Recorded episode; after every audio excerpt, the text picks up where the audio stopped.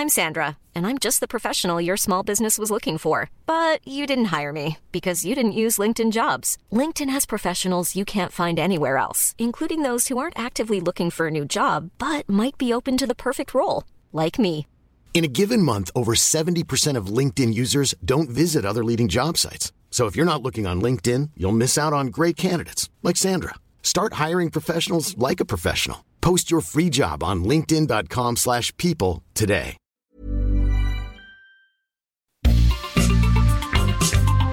Heraldo Media Group presenta la información y el entretenimiento que usted necesita para estar enterado también en su descanso.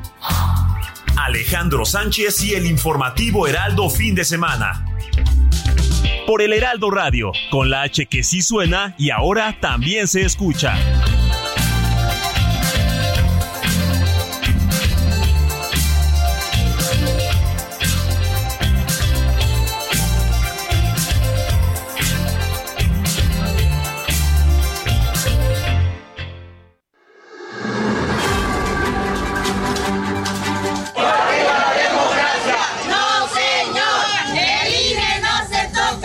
El consejo que siempre doy a todas las mujeres es que nunca te digan que no puedes.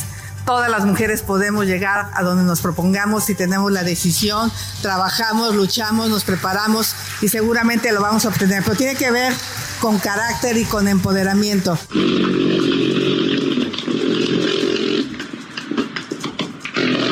hemos tomado la decisión de respaldar la candidatura única en la persona de Xochitl Gálvez para encabezar el Frente Amplio por México.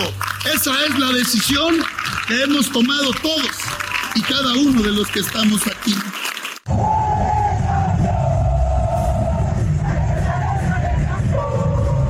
En las encuestas oficiales no salía arriba, por un margen significativo. Ello y las decisiones del Comité Nacional del Partido en el que milito me llevan a reconocer que el proceso no me es favorable. Así es la democracia, se gana o se pierde.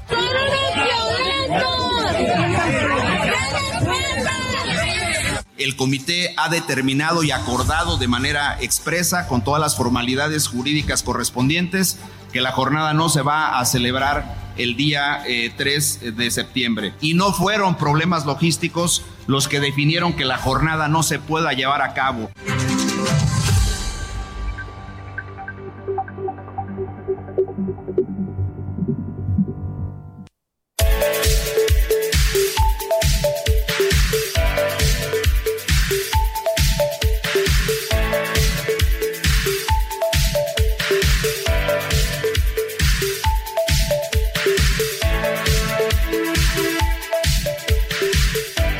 Buenos días, son las 7 de la mañana con dos minutos hora del centro del país.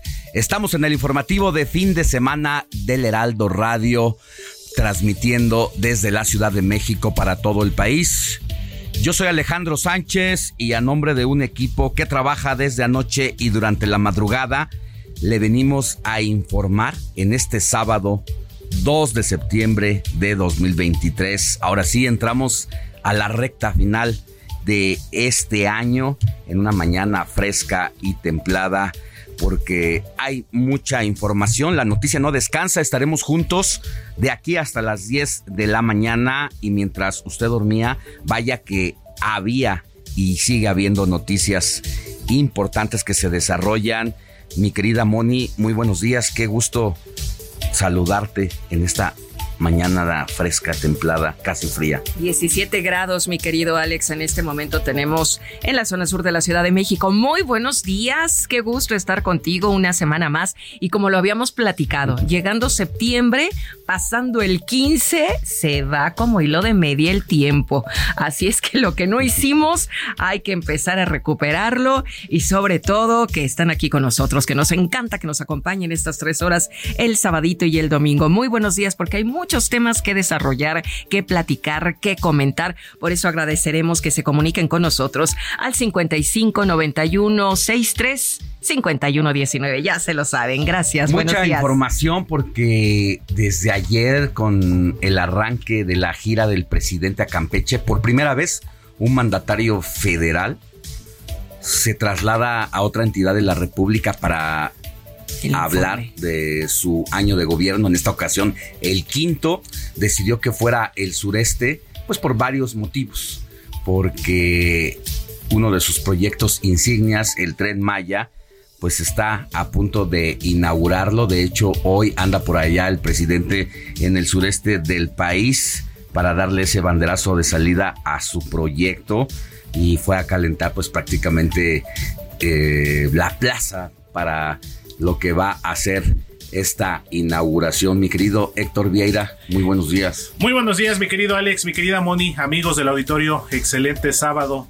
Y pues como bien lo dices, mi querido Alex, empezamos el mes de una manera muy, muy inédita en materia política con esto que nos acabas de comentar. La primera vez que el presidente de la República ofrece su mensaje con motivo de su informe de gobierno fuera de la Ciudad de México, pero también lo que pasó más tarde allá en la Cámara de Diputados, mi querido Alex, no recuerdo haber visto un capítulo similar en el que Xochitl Galvez, la virtual ya candidata del Frente Amplio por México, acaparó los reflectores. Hubo ahí un duelo, por decirlo de esta manera, de porras allá en el pleno del Palacio Legislativo de San Lázaro. La bancada de Morena se retira, regresa. Aleida a la vez eh, también la vicecoordinadora de los diputados morenistas, pues también intentó aguarle la, la fiesta a Xochitl Galvez, pero no pudieron, no pudieron los morenistas. Y yo recuerdo, Alex, eh, haber confírmame, en informes de gobierno anteriores habíamos recordado, por ejemplo, el último de José López Portillo en 1982,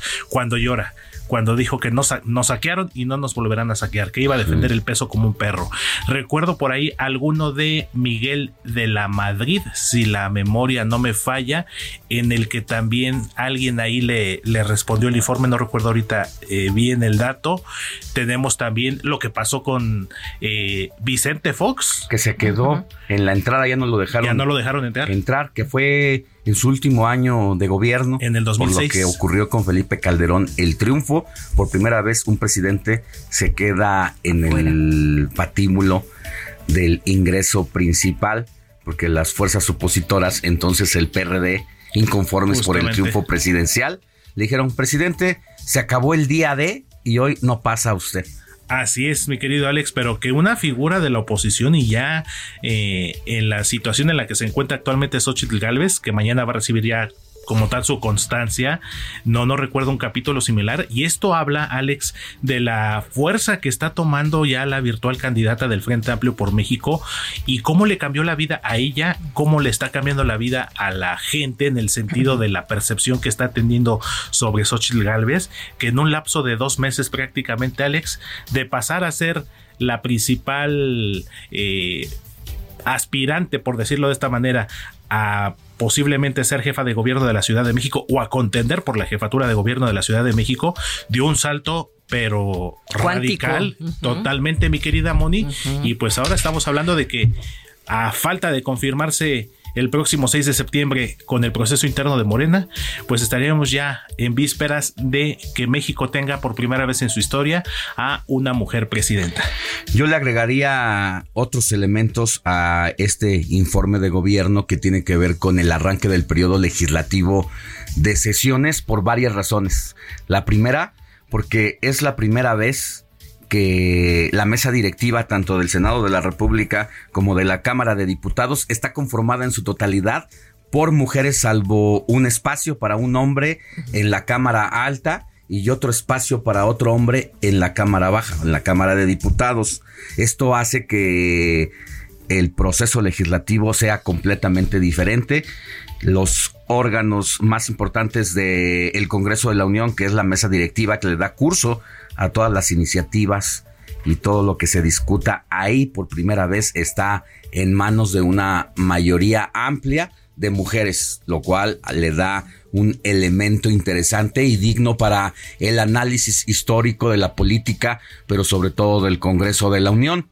En segundo punto, otra cosa inédita es la presencia de la secretaria, en este caso de Gobernación, María Luisa Alcalde, en el uso de la tribuna dando el informe en lugar del presidente de la República.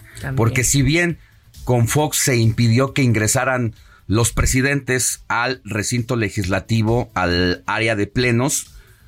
Hasta entonces, desde el 2005 a la fecha, se mandaba el informe presidencial, se llegó a mandar con un motociclista como mensajero nada más, y luego ya como por cortesía política en el sexenio de Felipe Calderón y de Peña Nieto, pues llegaban los secretarios de gobernación, pero no ocupaban el pleno y no ocupaban la tribuna, sino a manera de cortesía y diplomacia, entregaban el informe al presidente de la mesa directiva en turno, así como a los coordinadores.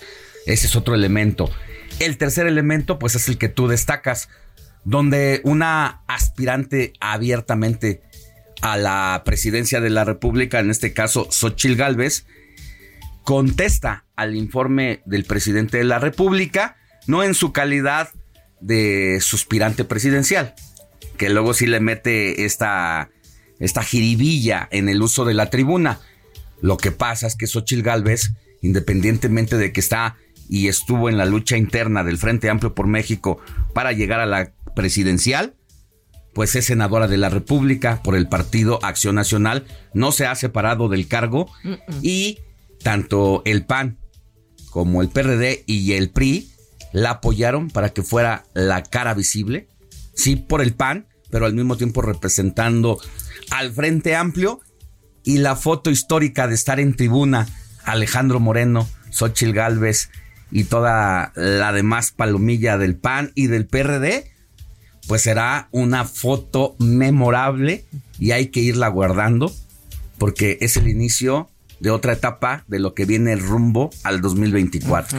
Así es, mi querido Alex, y que lo estaremos viendo. Parece mentira, faltan todavía eh, nueve meses prácticamente, pero ya cuando nos demos cuenta, llegó el 2 de junio de 2024 y creo que ahí la historia eh, contemporánea de nuestro país estará también dando un giro muy, muy importante. Interesante lo que viene. Tenemos que estar muy atentos escuchando a Alex leyéndolo también contra las cuerdas en su columna porque definitivamente el Heraldo va a destacar en todos estos análisis que, que está platicando Alex, que estamos comentando porque bien interesante. Y yo creo que sí es bueno que nos estemos preparando en conocer más detalles para saber por quién vamos a votar, porque ahí viene lo bueno, ¿no?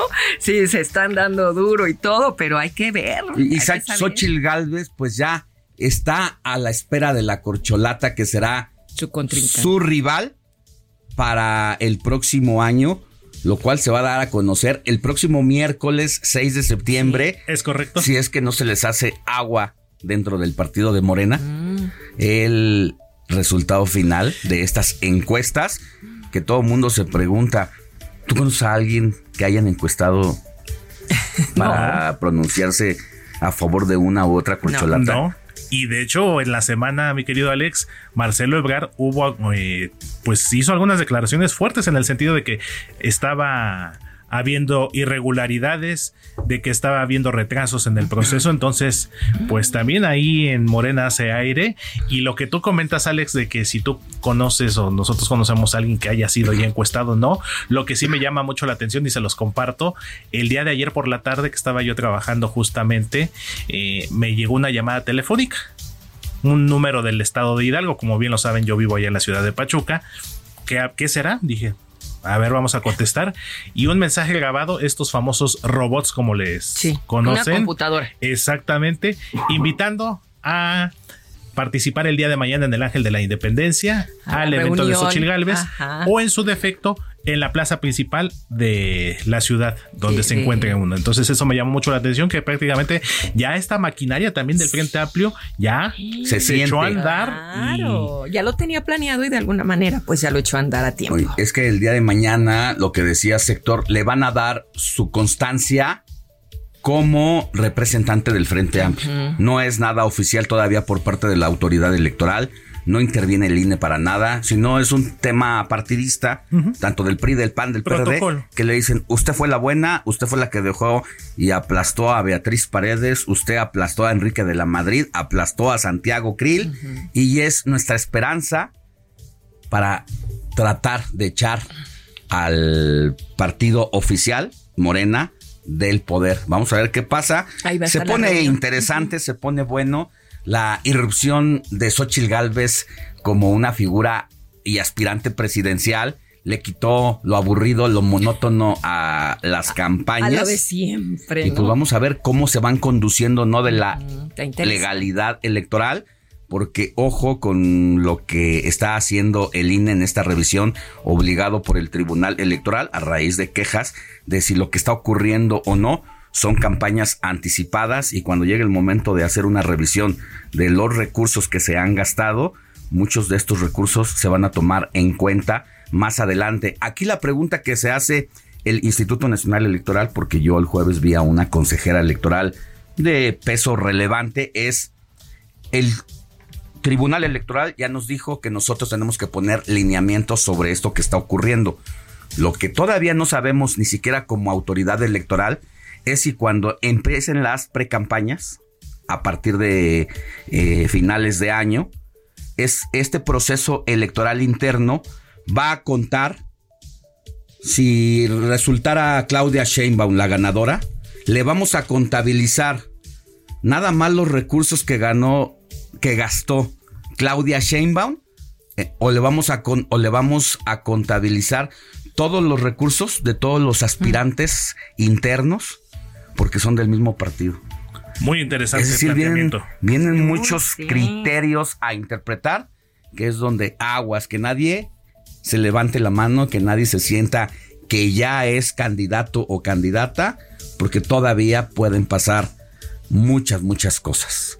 Pero pues si les parece, vamos a arrancar con la información, vamos a seguir hablando de esos temas más adelante, vamos a hablar del informe del presidente de la República, de un país de caramelo donde todo es bonito, Amlolandia le dicen, porque para él todo está bien. Yo no espero nunca de un presidente de la República que nos diga que estamos en una situación lamentable de inseguridad, aunque lo sea. Desde que recuerdo que tengo mayor conciencia y que empezó a ser problema la inseguridad a partir de Fox para acá, no he escuchado un solo año de rendición de cuentas donde el presidente asuma la responsabilidad y hay que echarle una mirada a lo que está pasando en Guanajuato, en Michoacán, en Tamaulipas, en Guerrero, Veracruz, fosas clandestinas, desapariciones, homicidios, feminicidios, pero nunca nadie lo ha reconocido. Y entonces dice uno, ¿cómo se llegó a esta situación? Si todo era bueno para Felipe Calderón, todo fue bueno para Peña, todo fue bueno para Fox y AMLO le está yendo muy bien según él, pero pasará la historia como el presidente donde más homicidios hubo.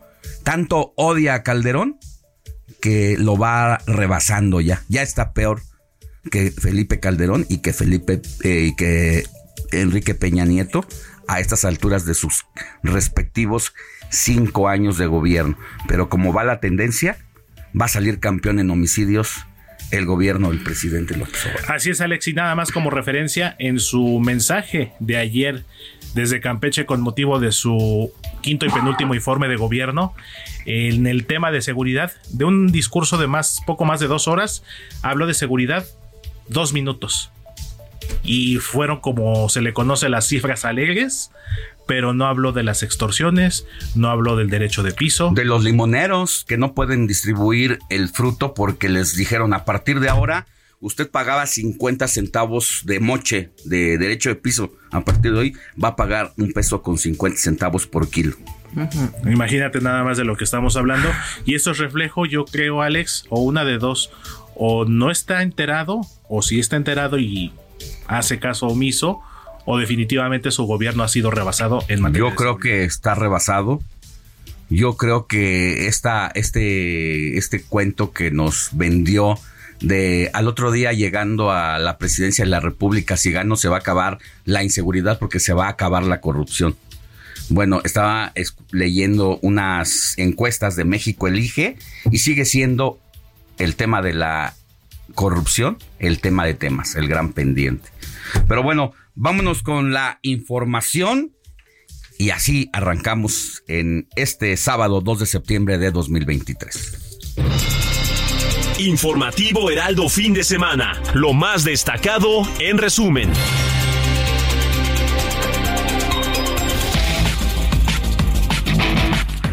Mire, ayer en la noche el fiscal de Morelos, Uriel Carmona, fue liberado después de haber sido detenido el pasado 4 de agosto, presuntamente por haber entorpecido las investigaciones del feminicidio de Ariadna Fernanda.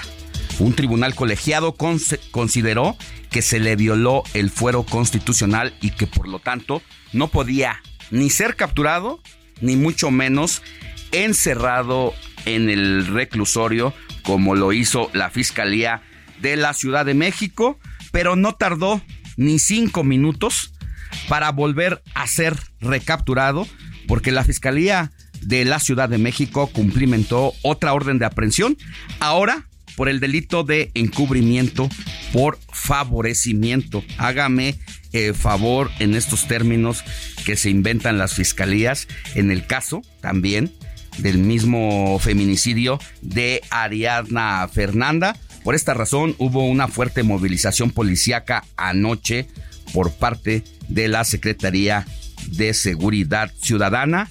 Escuchemos la voz de Uriel Carmona eh, sobre el caso de Uriel Carmona de el vocero de la Procuraduría Local, Ulises Lara. La Fiscalía General de Justicia de la Ciudad de México manifiesta su más enérgico rechazo y profunda indignación ante la determinación del décimo tribunal colegiado en materia penal del primer circuito del Poder Judicial Federal, que modificó la medida cautelar de prisión preventiva justificada en contra de Uriel N., fiscal general del Estado de Morelos, para decretarle presentación para firma periódica semanal. En más temas de seguridad y justicia, fíjense que el doctor Gustavo Darwin Aguirre Castro, el médico anestesiólogo que fue detenido y que es investigado por transportar y poseer fentanilo, obtuvo un amparo, por lo que se suspendió la medida de previsión de prisión preventiva oficiosa en su contra. Y en temas de la política, como lo adelantábamos hace unos momentos, la titular de la Secretaría de Gobernación, Luisa María Alcalde Luján, presentó ayer viernes el quinto informe de gobierno del presidente Andrés Manuel López Obrador ante el Pleno de la Cámara de Diputados. Luisa María Alcalde también dio a conocer que en esta ocasión el Ejecutivo Federal no mandó ninguna iniciativa preferente. Esto es parte de lo que dijo Luisa María Alcalde. Hoy nos presentamos ante esta soberanía para dar cumplimiento al artículo 69 de la Constitución Política de los Estados Unidos Mexicanos y entregar el informe y dar cuenta del estado que guarda la administración pública en nuestro país. Este documento suma los anhelos, las acciones, los resultados. Es el espíritu del humanismo mexicano. Y en este marco precisamente histórico sobre el arranque del periodo de sesiones legislativo y del informe rendido por el presidente López Obrador en un expediente que les llega a los diputados y a los senadores de la República que habrá que hacer una revisión para contrastar los datos con la realidad. Pues la senadora Xochil Gálvez ahí en la Cámara de Diputados fue arropada por el PAN, por el PRI, por el PRD y había mucha algarabía porque al grito de presidenta, presidenta, Galvez tomó la palabra en la sesión del Congreso General y los legisladores de la 4T abandonaron el salón de sesiones. Xochitl aseguró que abrazos, no balazos, es una ocurrencia criminal.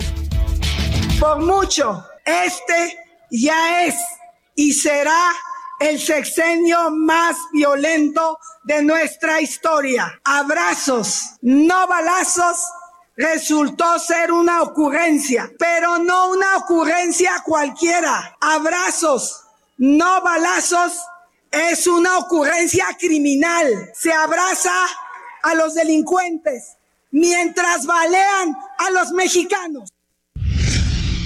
Y bueno, pues ya se lo estábamos comentando hace algunos minutos. El presidente Andrés Manuel López Obrador presentó su quinto informe de gobierno desde Campeche. Ahí destacó sus logros en la recta final de su sexenio. En esta ocasión, el mandatario eligió esta entidad debido a que en la zona se construye el tramo 2 del tren Maya. Así es que estén muy pendientes amigos porque esta mañana vamos a analizar su discurso a un año precisamente del fin de su mandato. Y vámonos eh, a una pausa para que más adelante regresemos con nuestro compañero Gerardo Galicia, que nos diga qué ocurre en las calles de la capital del país. La noticia no descansa. Usted necesita estar bien informado también el fin de semana.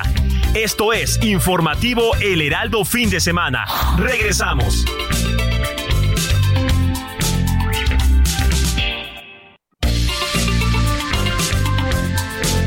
Siga en sintonía con la noticia. Alejandro Sánchez y el informativo Heraldo fin de semana. Continuamos.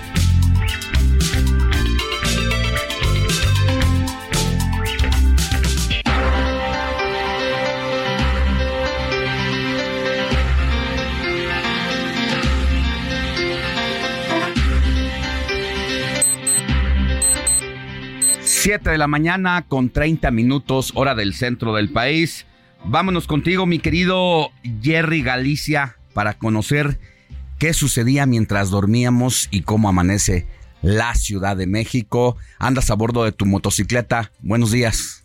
Así mi querido Alex, excelente mañana. Y por la noche, tres personas resultaron lesionadas luego de caer el descanso de unas escaleras metálicas al interior de la unidad habitacional al Rolillo 3 en, la zona de Coatepec, perímetro de la Gustavo Amadero. Las personas llegaban a su domicilio, mi querido Alex, cuando de repente este descanso ubicado en el primer piso sencillamente se vino abajo, al parecer debido a las malas condiciones de esta escalera metálica. Ya se veía bastante óxido y termina cediendo con el peso de las tres personas. Fueron atendidas y trasladadas a distintos hospitales. Por otro lado, en la zona oriente, en la alcaldía Iztapalapa, dos personas también resultan lesionadas luego del choque y la volcadura de un auto y una camioneta particular. Esto ocurrió sobre el eje 5 sur, llegando a las inmediaciones del anillo periférico en la colonia Leyes de Reforma en Iztapalapa. El eh, conductor que se lleva la peor parte es el que viajaba en la camioneta, la que terminó volcada y se requirió de la presencia de bomberos para poderlo eh, rescatar luego de este fuerte accidente que se genera antes de subir el puente que cruza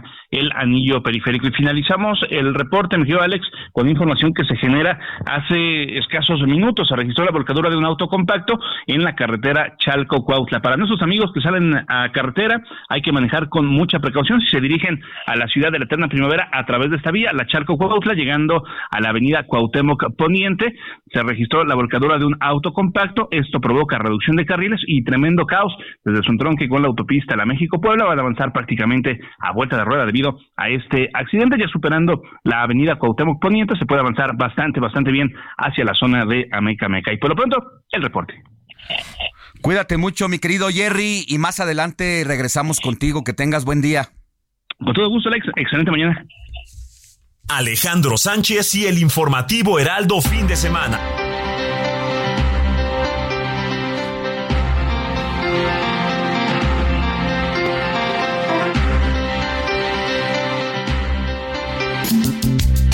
Felicidades, felicidades, hoy te traemos tus mañanitas te la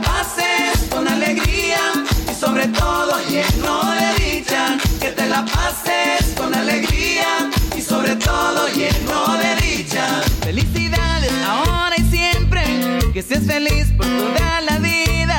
Que tengas suerte, que Dios te cuide y que la pases de maravilla. Que tengas suerte, que Dios te cuide y que la pases de maravilla. Que Dios te lleve por buen camino deseamos todos sinceramente y te cantamos las mañanitas, pero las mañanitas alegres y te cantamos las mañanitas, 7 con 33 hora del centro. Ahora sí me sorprendió DJ Kike Hernández Me gustan los tucanes. Sí. Pero no sabía que tenían sus propias mañanitas. Oh. Ahí sí no me la sabía. pues ya lo, lo aprendimos hoy. Mi querida Moni, ¿a quién tenemos que correr a abrazar en este sábado 2 de septiembre de 2023? Este sabadito 2 de septiembre del 2023, hoy le vamos a dar un abrazo a quien lleve por nombre Bartolomé.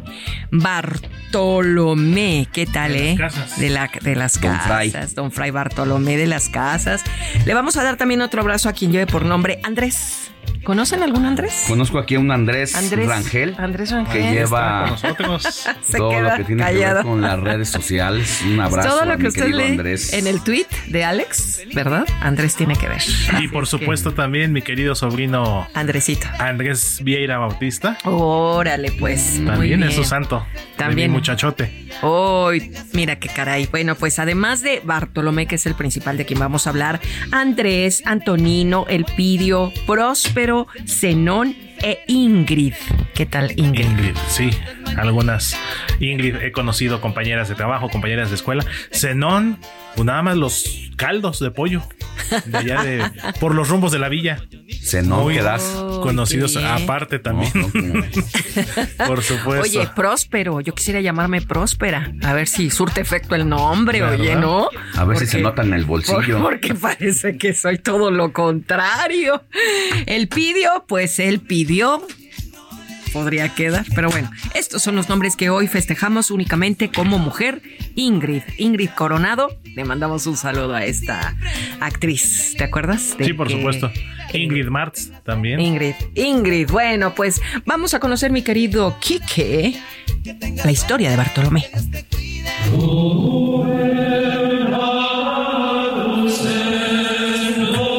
Bartolomé Gutiérrez. Fue un mexicano que nació en el año 1580. Siendo muy joven entró a formar parte de la Orden de San Agustín, una orden religiosa formada en el seno de la Iglesia bajo el pontificado de Inocencio IV. Una vez que fue sacerdote, Bartolomé se marchó de misionero, viajando en el año 1605 a Manila, junto a Fray Pedro Solís. Ahí fue durante seis años maestro de novicios. En el año 1612 viajó a Japón, siendo expulsado un año después junto a todos los misioneros por el emperador de aquella época, Taiko-sama. Sus fieles, ya de vuelta acá en Manila, pidieron que regresara, por lo que se embarcó nuevamente al país nipón.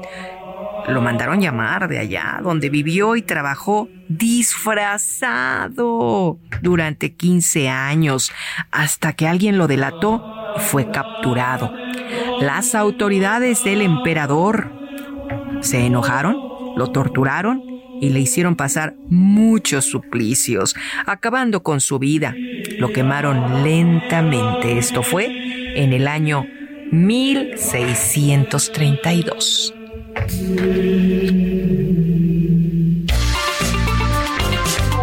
Comparte tus comentarios y denuncias en el WhatsApp del informativo fin de semana. Escríbenos o envíanos un mensaje de voz al 55 91 63 51 19.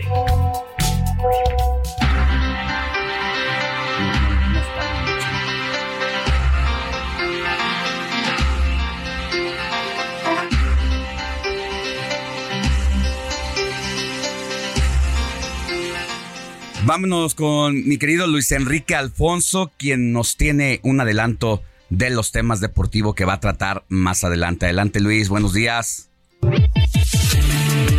Meta, la información deportiva con Luis Enrique Alfonso.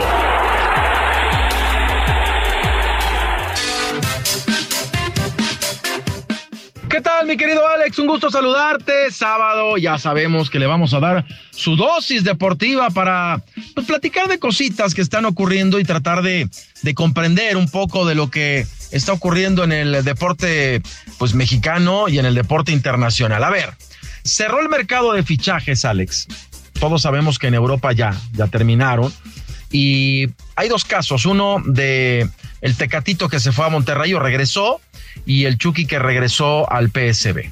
Vamos a hablar de eso por la comodidad que de pronto tiene el futbolista mexicano o a veces no le alcanza también o pues eh, esta quizá demasiado apapacho que sufre. Eso desde mi punto de vista. Y lo otro, mucho hemos eh, escuchado de el fútbol de Arabia Saudita. ¿Qué pasa con el fútbol de Arabia Saudita y cómo puede perjudicar en general al deporte o al fútbol europeo o al fútbol mundial desde el tema económico y deportivo? Lo vamos a platicar eso en un ratito. Vale la pena que hagamos este ejercicio sabatino de recuperación mental, de, de, de, de Hari Krishna, de yoga y otras cositas para que lo pongamos en contexto, mi Alex. Pero eso en un rato más.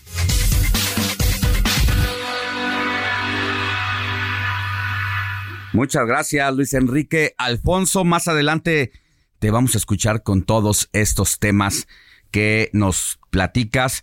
Mientras tanto, es hora de ir con don Rafa Cardona para que nos cuente qué trae en su portazo de este sábado 2 de septiembre.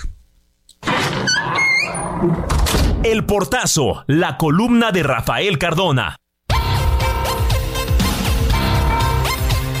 Me da mucho gusto saludarlos, amigos de El Heraldo y de El Heraldo Media Group, en este principio del mes de septiembre, que como todos sabemos es el que marca el comienzo de las actividades legislativas eh, del último periodo de la quinta legislatura del Congreso de la Unión. ¿Cuáles han sido los puntos importantes? Bueno, pues el punto importante es que en San Lázaro no se presentó, como ya viene siendo costumbre desde hace muchos años, el presidente de la República. Quien sí se presentó fue Xochitl Gálvez que utilizó el tiempo que los partidos políticos tienen siempre para hacer un posicionamiento de sus programas y sus puntos de vista para decirnos que la esperanza ya cambió de manos. Y lo que tendría que haber sido un posicionamiento partidario se convirtió en una prolongación de la pre-campaña de esta aspirante a la presidencia que se ha convertido en algo peor que un dolor de muelas para el presidente de la República que mientras esto ocurría, pues paseaba por una minúscula porción ya terminada del tren Maya, en tanto que su enviada, su mensajera, la señorita alcalde secretaria de gobernación, llevaba un paquete al Congreso de la Unión en donde Xochitl Gálvez, para decirlo con palabras sencillas, con palabras del pueblo, pues simplemente les comió el mandado. Así, así empiezan estos últimos meses del mandato del presidente de la República. Ya le queda solamente un año y un par de meses.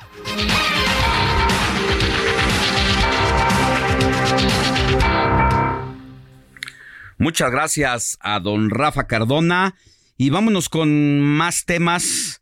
Eh, ya le decíamos que la tarde de este viernes la secretaria de Gobernación Luisa María Alcalde entregó a la Cámara de Diputados el quinto y penúltimo informe de gobierno del presidente López Obrador.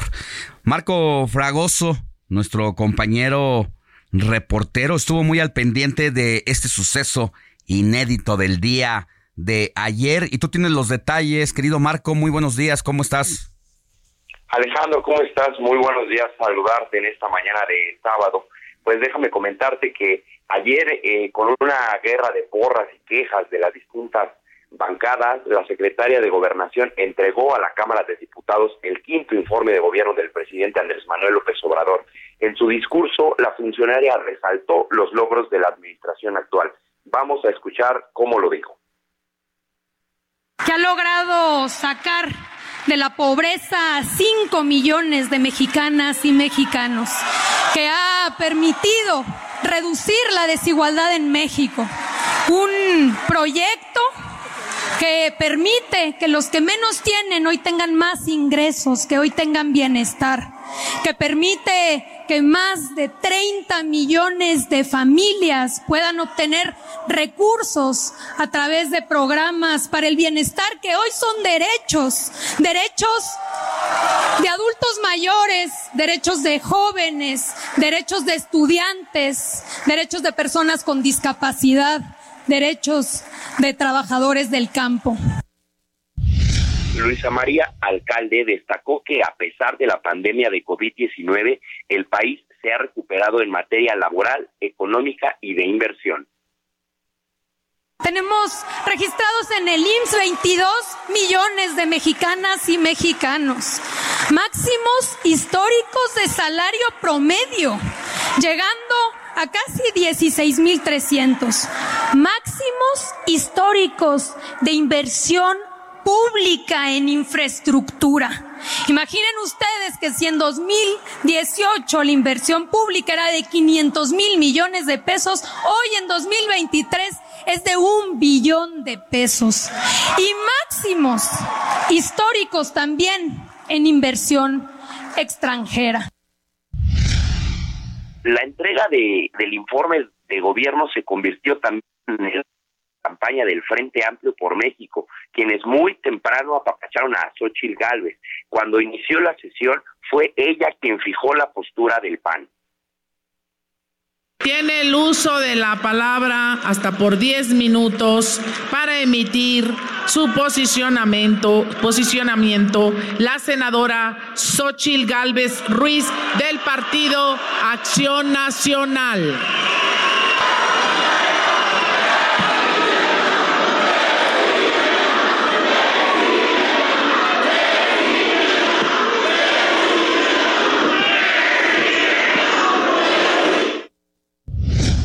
Con este furor. Cuando inició su, su discurso, los morenistas se dividieron. La mayoría abandonaron el salón del Congreso y otros fueron hasta adelante a gritarle a la senadora Galvez, que hasta incluso recibieron un regaño de la presidenta de la mesa directiva.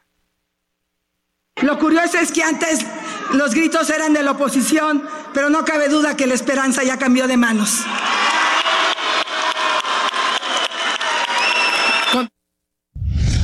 Y pues bueno, fue así como la, la entrega del quinto informe de gobierno del, del, presidente y la apertura del periodo ordinario de cada primero de septiembre se convirtió en el arranque de campaña del bloque opositor, Alejandro. Regresamos contigo a, aquí al estudio de El Heraldo Radio.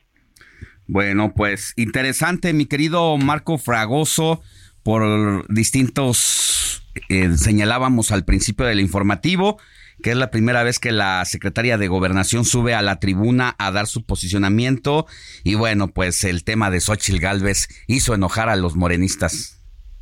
Correcto, bastante. Y si también si me lo si, si me lo permites, me, me, me, gustaría agregar que este fue eh, el, la bueno, Luisa María Alcalde fue la tercera secretaria de Gobernación que entrega un informe de gobierno en esta administración. Pues recordemos que el primero y el segundo fue la ahora de senadora Sánchez, Olga Sánchez Cordero, posteriormente eh, Adán Augusto López, el tercero y el cuarto, y este quinto, Luisa María Alcalde. Así es. Bueno, te mando un abrazo y muchas gracias por la crónica completa de este informe de gobierno del presidente López Obrador, el quinto y también el arranque del último periodo de sesiones. Nada más para finalizar, entiendo que no mandó iniciativa preferente el presidente, que para explicarle al auditorio que la iniciativa preferente es a partir de unos años a la fecha, en el arranque del periodo de sesiones de septiembre, el presidente puede mandar una iniciativa para que se turne de manera inmediata al pleno de la Cámara de Diputados y ahí se pueda discutir y en su caso aprobar o rechazar cualquier proyecto que él decida mandar, pero esta vez no llegó nada tienes toda la toda la, la, razón en su en su discurso la secretaria de, de, gobernación destacó que el presidente definió no hacer uso de pues de su facultad que le confiere el artículo 71 de la Constitución y no va a presentar ninguna iniciativa preferente Cuídate mucho, querido Marco Fragoso, que tengas buen día y gracias por la crónica. Muchísimas gracias y excelente día, que estén muy bien. Seguimos pendientes. Alejandro Sánchez y el informativo Heraldo fin de semana.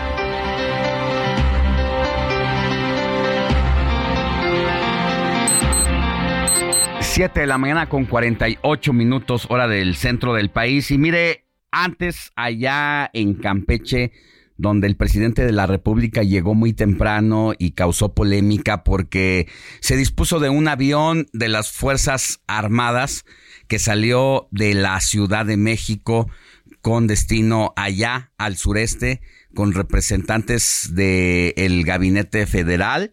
Y bueno, pues al llegar allá el presidente López Obrador presentó su quinto informe donde destacó sus logros en la recta final de su sexenio. Y en esta ocasión el mandatario se eligió la entidad campechana debido a que en esa zona se construye el tramo 2 del tren Maya. El primer mandatario anunció que antes de que concluya su administración va a enviar una iniciativa de reforma constitucional para modificar la manera en que se eligen a ministros, magistrados y jueces. Por ello y otras varias y fundadas razones, voy a proponer una iniciativa de reforma constitucional para limpiar al Poder Judicial de complicidades, conflictos de interés, convivencias inconfesables, corrupción y derroche de recursos. López Obrador destacó que actualmente hay inscritos 22 millones de trabajadores en el IMSS, además del aumento del salario mínimo que pasó de 88 a 200 pesos. Y respecto a la salud, afirmó que el programa IMSS Bienestar ya opera en 18 estados, lo que garantiza el acceso a los servicios de salud y medicamentos gratuitos. Anunció que próximamente en la Ciudad de México se va a instalar un almacén para medicamentos que falten en alguna institución médica. Pero bueno, esto es lo que nos viene prometiendo el presidente desde que inició su gobierno y quiere que en un año se termine haciendo lo que no ha podido hacer en cinco, que es tener eh, servicios de salubridad de primer nivel, como allá como en Suiza o Dinamarca, y que todos los medicamentos del que han padecido incluso personas con cáncer, eh, menores de edad con cáncer, pues dice que va a haber un almacén repleto de todos los medicamentos para que no le falte a nadie. Bueno, es el sueño guajiro de la 4T y de todos los que pagamos impuestos. Escuchemos al presidente. Lo mismo en el caso de los trabajadores de la salud y estamos comprometidos a convertir en realidad el derecho a la salud. Ya está funcionando el plan IMSS Bienestar en 18 estados para garantizar atención de calidad, sin distingos, con médicos generales, enfermeras, especialistas, medicamentos, estudios e intervenciones quirúrgicas, todo ello de manera gratuita López Obrador informó que su estrategia de seguridad ha funcionado, que los delitos del fuero federal se han reducido en 24%, el homicidio en 17%, el robo en 26%, el feminicidio en 29% y además aseguró que no existe un narcoestado. Yo le pregunto a usted, ¿siente que realmente hay menos feminicidios? que realmente hay menos homicidios y que ya no hay inseguridad y que el narco no predomina con su poder en algunas entidades como Michoacán, Guerrero, Tamaulipas, en otros estados de la República? Bueno, habría que preguntarle de nueva cuenta a los limoneros, por ejemplo, de Apatzingán, de Michoacán, si realmente creen en lo que dice el presidente de la República de que estamos en un país mejor y con menos violencia de lo que lo tomó? Esa es la gran pregunta que se deben hacer y le deben hacer al presidente quienes viven en estas entidades. Vámonos con más información. Tenemos eh, precisamente esta afirmación que hace el presidente sobre que no somos un narcoestado. Esto después de agradecerle a Luis Crescencio Sandoval, secretario de la Defensa Nacional, y a José Rafael Ojeda, secretario de Marina, por su labor en materia de seguridad. En vez de militarizar al país, como sostienen nuestros opositores, estamos dejando de manifiesto que los marinos y los soldados son pueblo uniformado, servidores públicos ejemplares trabajadores leales y patriotas. Lo mismo puedo decir de los integrantes, mujeres, hombres del gabinete, de, todas las instituciones del gobierno. Vámonos a una pausa y regresamos con más información.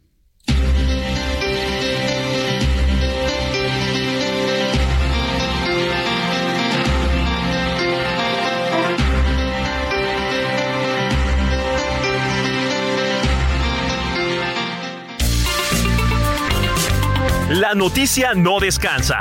Usted necesita estar bien informado también el fin de semana. Esto es Informativo El Heraldo Fin de Semana. Regresamos. Siga en sintonía con la noticia. Alejandro Sánchez y el informativo Heraldo Fin de Semana. Continuamos.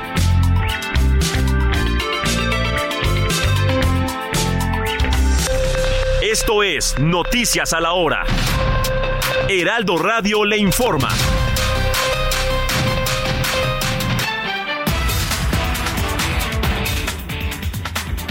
8 de la mañana en punto. El hoy no circula para el primer sábado de septiembre en la zona metropolitana del Valle de México. Es para los vehículos con holograma 1, terminación de placas NON, holograma 2 y foráneos también. Los hologramas 0 y doble 0 quedan exentos.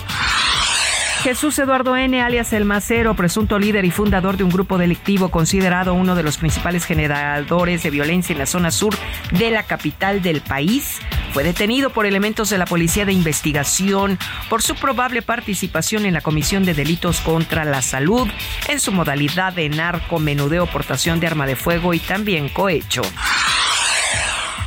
Al menos nueve personas lesionadas, entre ellos turistas de origen israelí, fue el resultado este viernes de un fuerte choque en la autopista Toluca Valle de Bravo, en el que se vio involucrado un autobús de la empresa Autobús Ya que perdió el control en una curva y salió de la carretera para estrellarse violentamente contra una pared de concreto.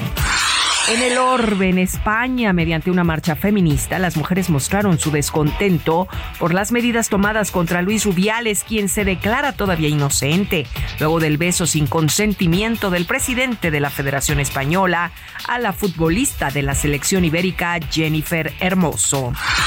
Rusia puso en operación un avanzado misil balístico intercontinental que el presidente Vladimir Putin alguna vez dijo haría que los enemigos del país la piensen dos veces. Así lo informó el director de la agencia espacial rusa, Roscosmos. Me queda un por ciento y lo usaré solo para decirte Frontera no va a ser el único que dará show el próximo 15 de septiembre en la plancha del Zócalo de la Ciudad de México.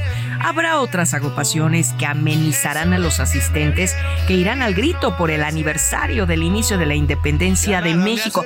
También estarán alrededor de 800 niñas, niños y jóvenes de los semilleros creativos, que son grupos de formación y creación artística gratuita impulsados por la Secretaría de Cultura Federal duermo mejor si sueño que estás aquí. En este momento son las 8 de la mañana con 3 minutos, tiempo del centro de México. Amigos, estamos ya entrando a la segunda hora del informativo fin de semana con Alex Sánchez. No le cambien, aquí sigan con nosotros. Les saluda Mónica Reyes. Me duele ver que tú seas mejorado. No tienes días grises, ya no te Esto fue Noticias a la Hora. Siga informado, un servicio de Heraldo Media Group. Sintonía con los estados en el informativo fin de semana.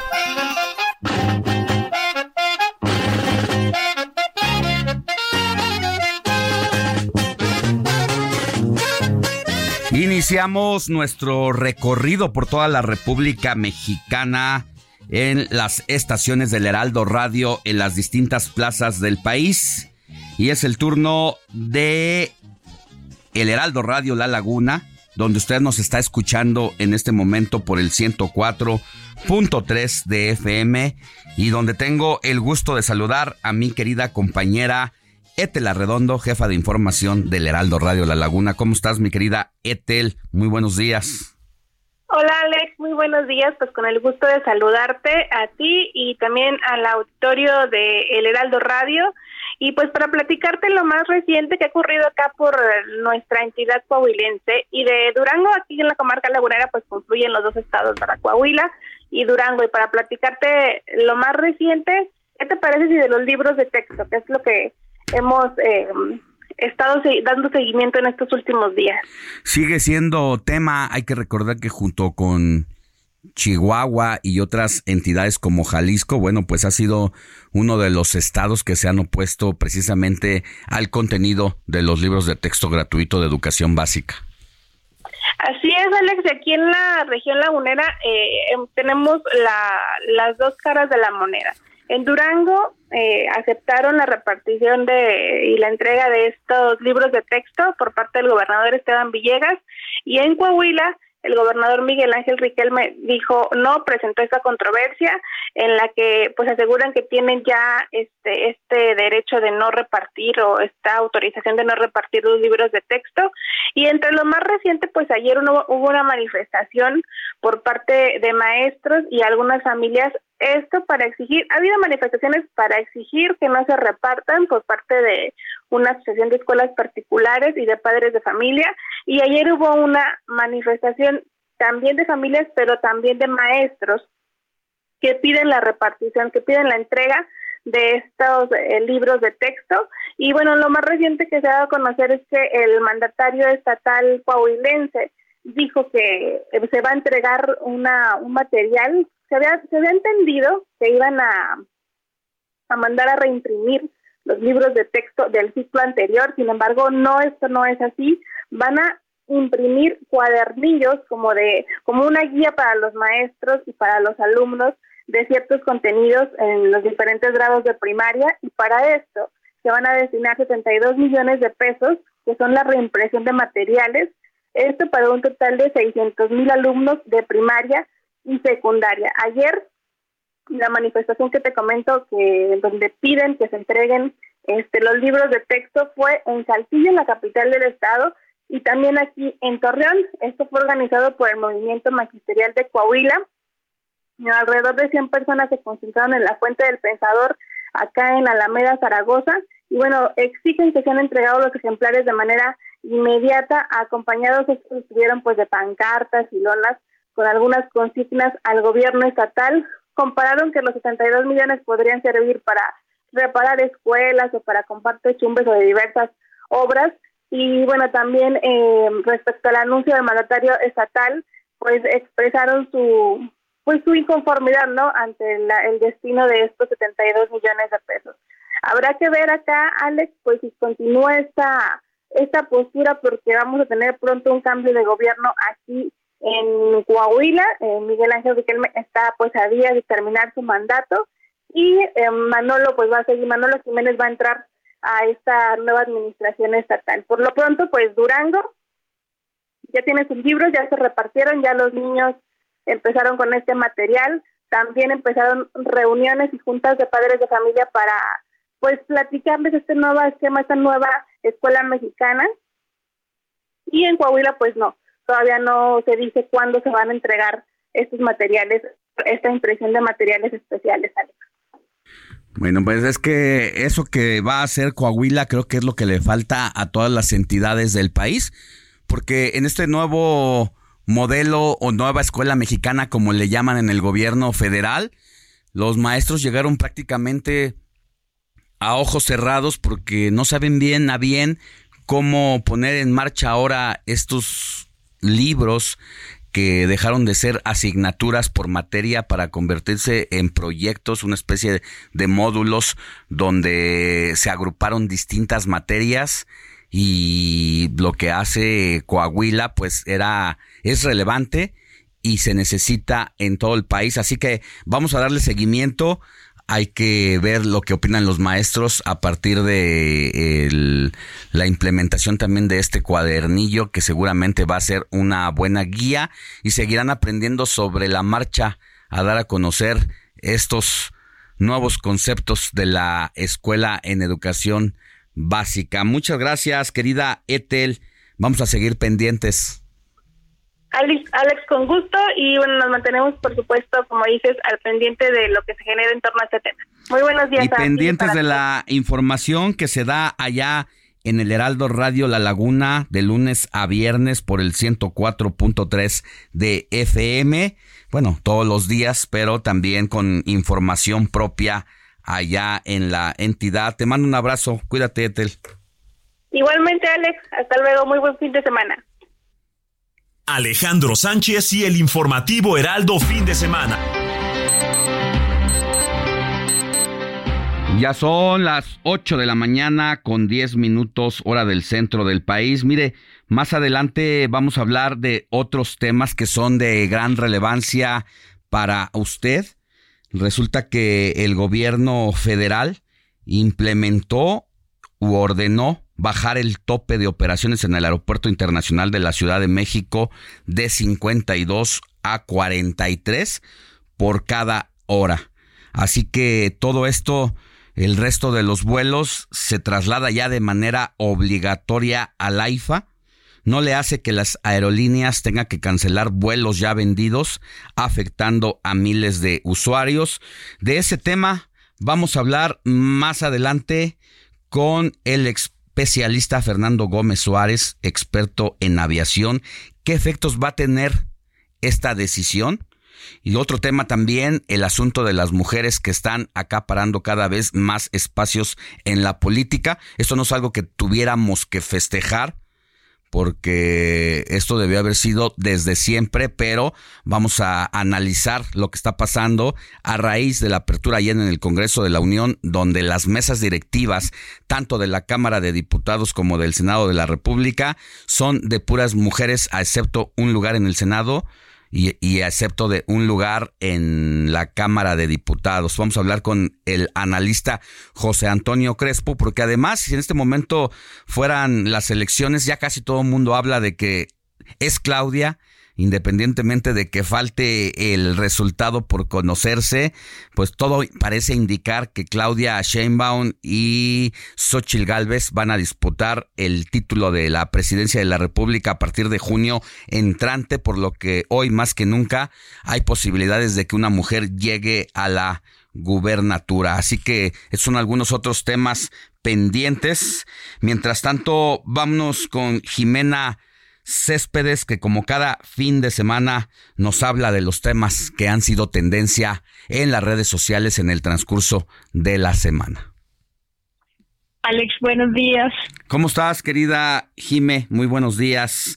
¿Qué fue lo importante esta semana? Mira, en realidad los temas políticos siguen dando mucho de qué hablar. Ayer el informe, digamos que aunque pasó casi más o menos desapercibido, ahí tendremos que preguntarnos si el tema era porque el presidente lo quería así o porque ya las redes sociales no están tan interesadas.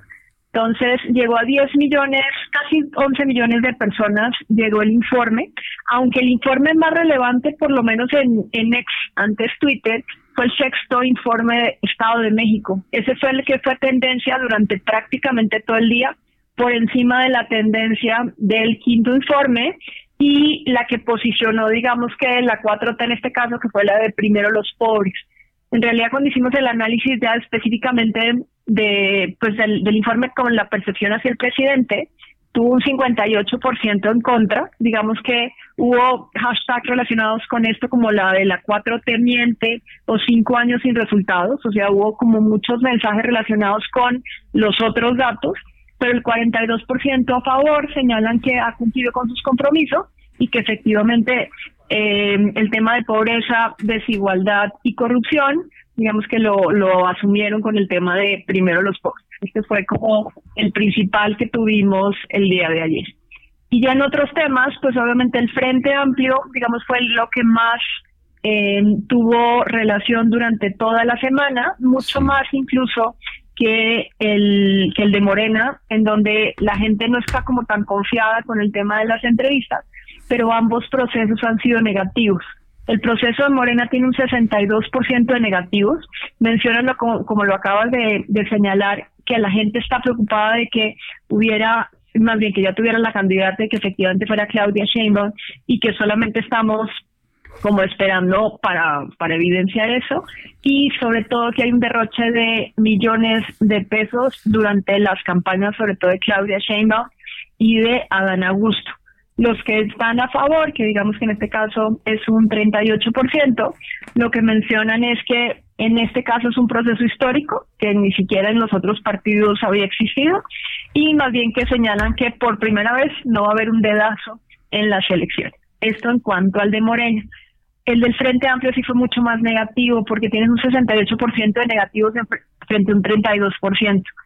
Lo que señalan principalmente es que haber bajado Beatriz en la forma en la que se vio, independientemente de que haya detrás, eso fue lo más negativo de todos. Aunque en general la gente creía que quien tenía que ganar era Xochitl Galvez, eh, señalan que el tema partidista y que en, pues digamos que eso no se vio bien y adicionalmente que al haberlo hecho se rompe el compromiso con la sociedad que supuestamente había hecho precisamente el Frente Amplio y por eso tiene tantos negativos. Sí, definitivamente el independientemente del fondo que no se ha sabido explicar, pero que fuera de grabadora los priistas, los panistas y los perredistas, pues dijeron que estaban obligados a tomar esta decisión de hacer la cancelación de la consulta que se iba a llevar el día de mañana, porque dentro de los males era el menor hacer la cancelación o exponerse a que en la consulta, según ellos, fueran reventados por infiltrados del partido en el poder para hacer quedar mal el proceso, para mancharlo e incluso para confrontar a los partidos políticos. Así que por esa decisión sacaron al árbitro electoral al que habían contratado para confiarle el proceso que se suponía no iban a anticipar el resultado de las encuestas porque eso podría cargar, según dijeron en su momento, la tendencia hacia una u otra aspirante.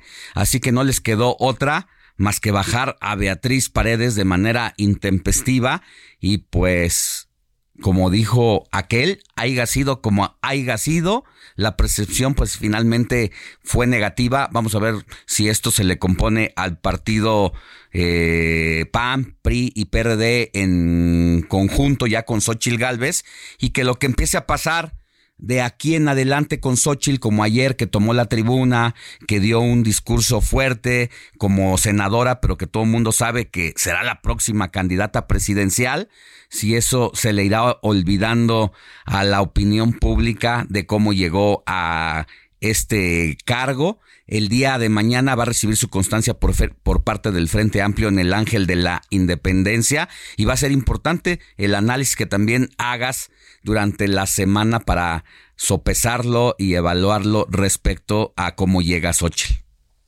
Eso es correcto. Mañana citaron a las 10 de la mañana en el Ángel, entiendo que a las 11 de la mañana les dan la constancia y que citaron también esto mismo como eh, cuando se hizo las, las otras eh, manifestaciones por el tema del INE no se toca. Aprovecharon el tema de la famosa marea rosa para posicionar a Xochitl. Aquí hay algo que es importante y es que efectivamente, y lo platicamos la semana pasada, si hay una movilización de gente desde el INE no se toca y que en parte es la es quienes están apoyando digitalmente a Sochi. Lo único que sí puede ser eh, preocupante es que todavía falta casi un año. Entonces, eso no se sabe si va a alcanzarle suficiente esa aprobación social y que se mantenga a lo largo todo el tiempo. Ahí sí, vamos a ver, ya le va a tocar a ella sola prácticamente hacerlo y es una candidata más allá de los partidos porque lo que se vio es que en el tema específicamente del frente, los más negativos son los partidos, incluyendo alitos en la semana. Sí. Bueno, pues te mando un abrazo, querida Jime, y estaremos muy, muy pendientes del trabajo que hace la consultora eh, MW, de la que formas parte como directora, para escuchar el próximo reporte. Que tengas buen sábado. Igualmente, nos hablamos la próxima semana. Sintonía con los estados en el informativo fin de semana.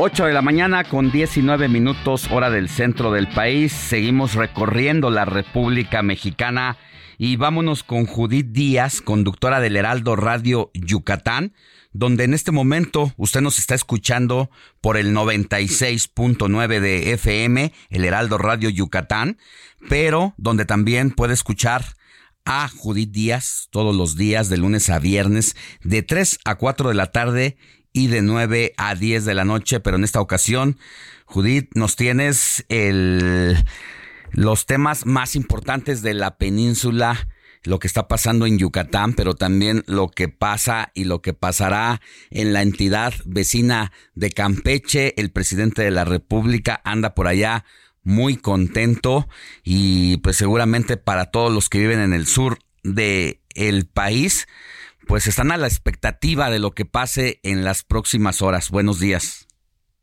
¿Qué tal, Alex? Te saludo con mucho gusto.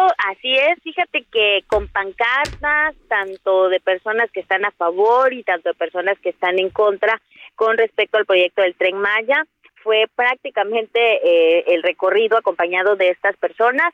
Y bueno, para darles un contexto, recordemos que el presidente Andrés Manuel López Obrador el día de ayer, 1 de septiembre, tal y como lo había programado hace un par de semanas, dio su quinto informe de gobierno, como sabemos los temas de la pobreza, la inseguridad, la reducción de otros factores en todo el país fue parte de los temas que tocó durante su informe. Esto desde el estado de Campeche y posteriormente eh, el tema, pues más esperado por supuesto los medios y de todas las personas, eh, fue justamente este primer viaje del tren Maya con destino al estado de Yucatán como parte de estas primeras pruebas, ¿no? Que se están realizando de este lado de la península de Yucatán. Recordemos que son mil eh, cuatro kilómetros de este proyecto, de los cuales pues Campeche, Quintana Roo y Yucatán pues son digamos los primeros tramos. Y, y al respecto de esto, el tren, este vagón fue denominado el Jaguar Rodante, con una velocidad de 120 kilómetros por hora, que hizo este recorrido desde la estación de San Francisco, que fue la salida ya en Campeche, hasta la estación Tella, llegando a Yucatán alrededor de las 8 de la noche. Insisto, durante todo el trayecto, pues personas con pancarta. Eh, algunos es un honor estar con Obrador, otros más reprochando, pues, digamos, el, el quitarles las tierras a estas personas.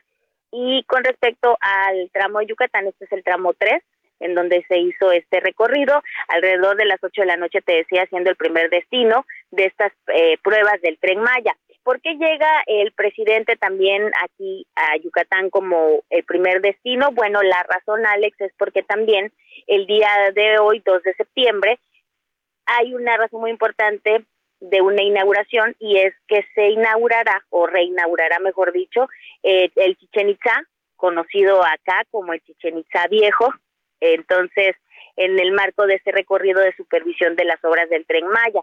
Esto, como ya sabemos, acompañado de la Secretaría de Cultura del Gobierno Federal a través del Instituto Nacional de Antropología e Historia. Entonces, digamos que se abre esta zona de nueva cuenta, en la cual pues ha sido restaurada durante ya varios años, entonces pues es una de las razones del por el cual el presidente Andrés Manuel López Obrador llega.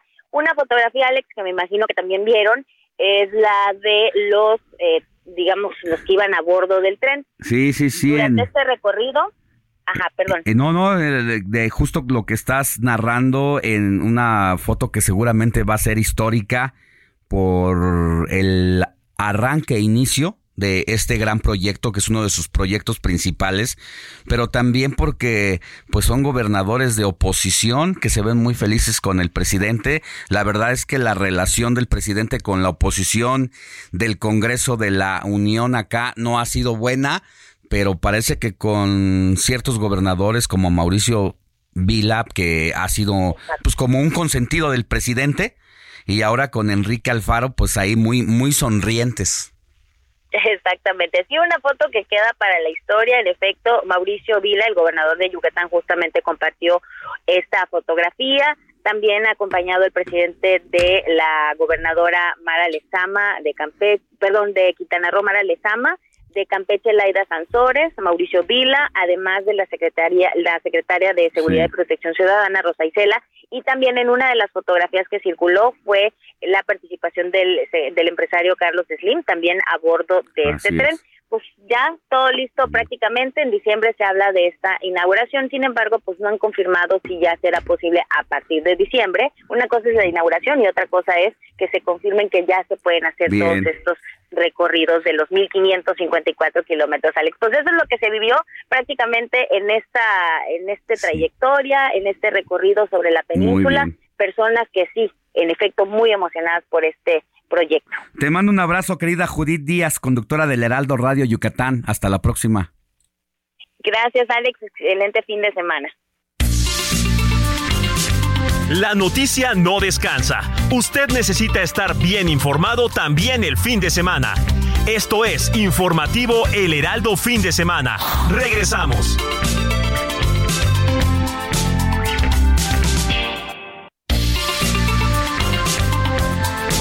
Siga en sintonía con la noticia.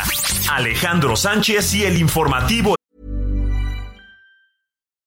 Millions of people have lost weight with personalized plans from Noom, like Evan, who can't stand salads and still lost 50 pounds. Salads, generally, for most people, are the easy button, right? For me, that wasn't an option. I never really was a salad guy. That's just not who I am. But Noom worked for me. Get your personalized plan today at Noom.com. Real Noom user compensated to provide their story. In four weeks, the typical Noom user can expect to lose one to two pounds per week. Individual results may vary. Heraldo fin de semana. Continuamos.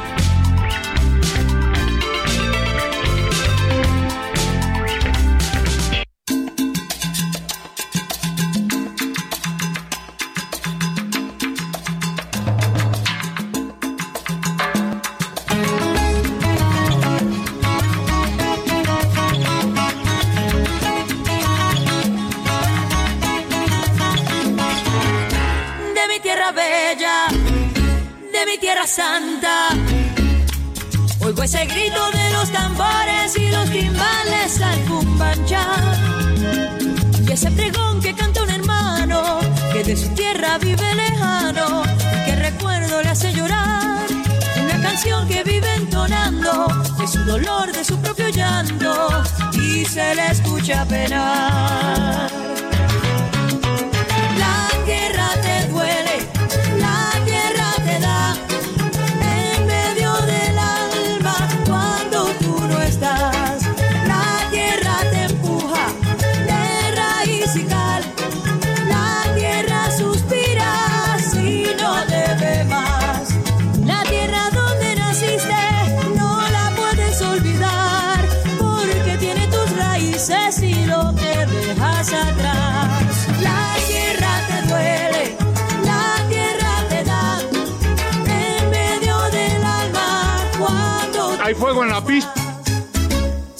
Los pregones. La melancolía 8 de la mañana con 32 minutos hora del centro. Héctor Vieira, ¿qué nos traes en las efemérides musicales? Así es, mi querido Alex, tarde pero seguro, ya estamos por acá, no podía faltar una de las secciones consentidas de aquí del informativo de fin de semana. Y pues como ya esta edición ahora sí no fue salsa, ahora sí no fue cumbia, fue más bien ahí un ritmo, un ritmo caribeño bastante, bastante eh, agradable. Y pues Inconfundible su voz, inconfundible su estilo. Gloria Estefan, esta cantautora cubana estadounidense ya también. Y te lo cuento, mi querido Alex, porque ¿cuántos años le calculas? Pues unos 58. Pues no. Nos quedamos cortitos, mi Alex. Pues nada más ni nada menos que ayer cumplió 66 años. Mira. Bien conservada. ¿Tiene un rato bien- que no se le ve o sí? No, ha tenido algunas apariciones en algunos, eh, algunas en- entregas de premios y todo, pero al menos que yo recuerde, como tal, un nuevo material o algo, ya, tiene no. ratito que no. Porque más que nada, ella y su esposo Emilio ya, Emilio Estefan, ya se enfocaron más recientemente a lo que es la producción. Exactamente. Pero pues no olvidemos que Gloria Estefan empezó desde la década de los 80 con esta agrupación de pop en inglés Miami Sound Machine, justamente. Ya luego ya se abrió paso como solista con importantes éxitos y pues por eso lo estamos recordando hoy mi querido Alex, 66 años cumplió el día de ayer. Su nombre real, su nombre verdadero, Gloria María Milagrosa Fajardo García. Mm, Y sí, yo la verdad es que hace poco me pregunté dónde andará la gloria, porque sí se le extraña en este ritmo caribeño muy propio, un buen estilo, sí dan ganas de... Es que tampoco están para bailar. O sea, ahí sí Te hay... de buen humor, Te levantas, te echas unos pasillos, pero más bien es como para disfrutarla, el- para escucharla.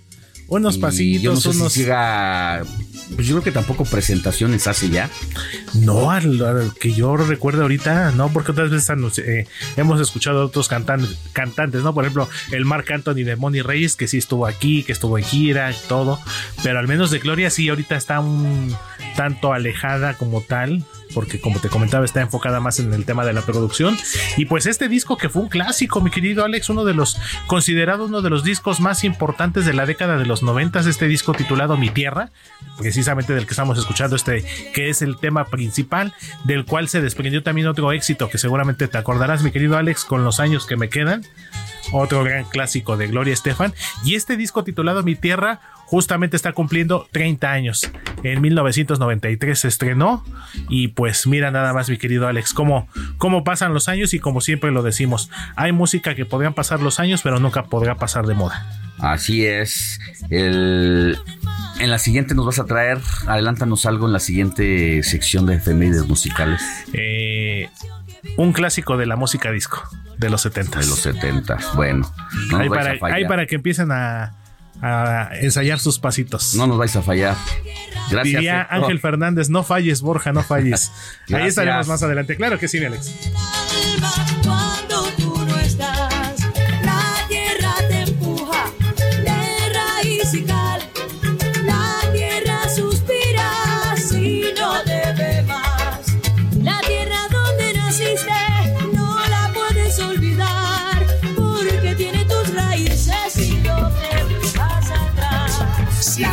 Alejandro Sánchez en Twitter, arroba Alex Sánchez MX.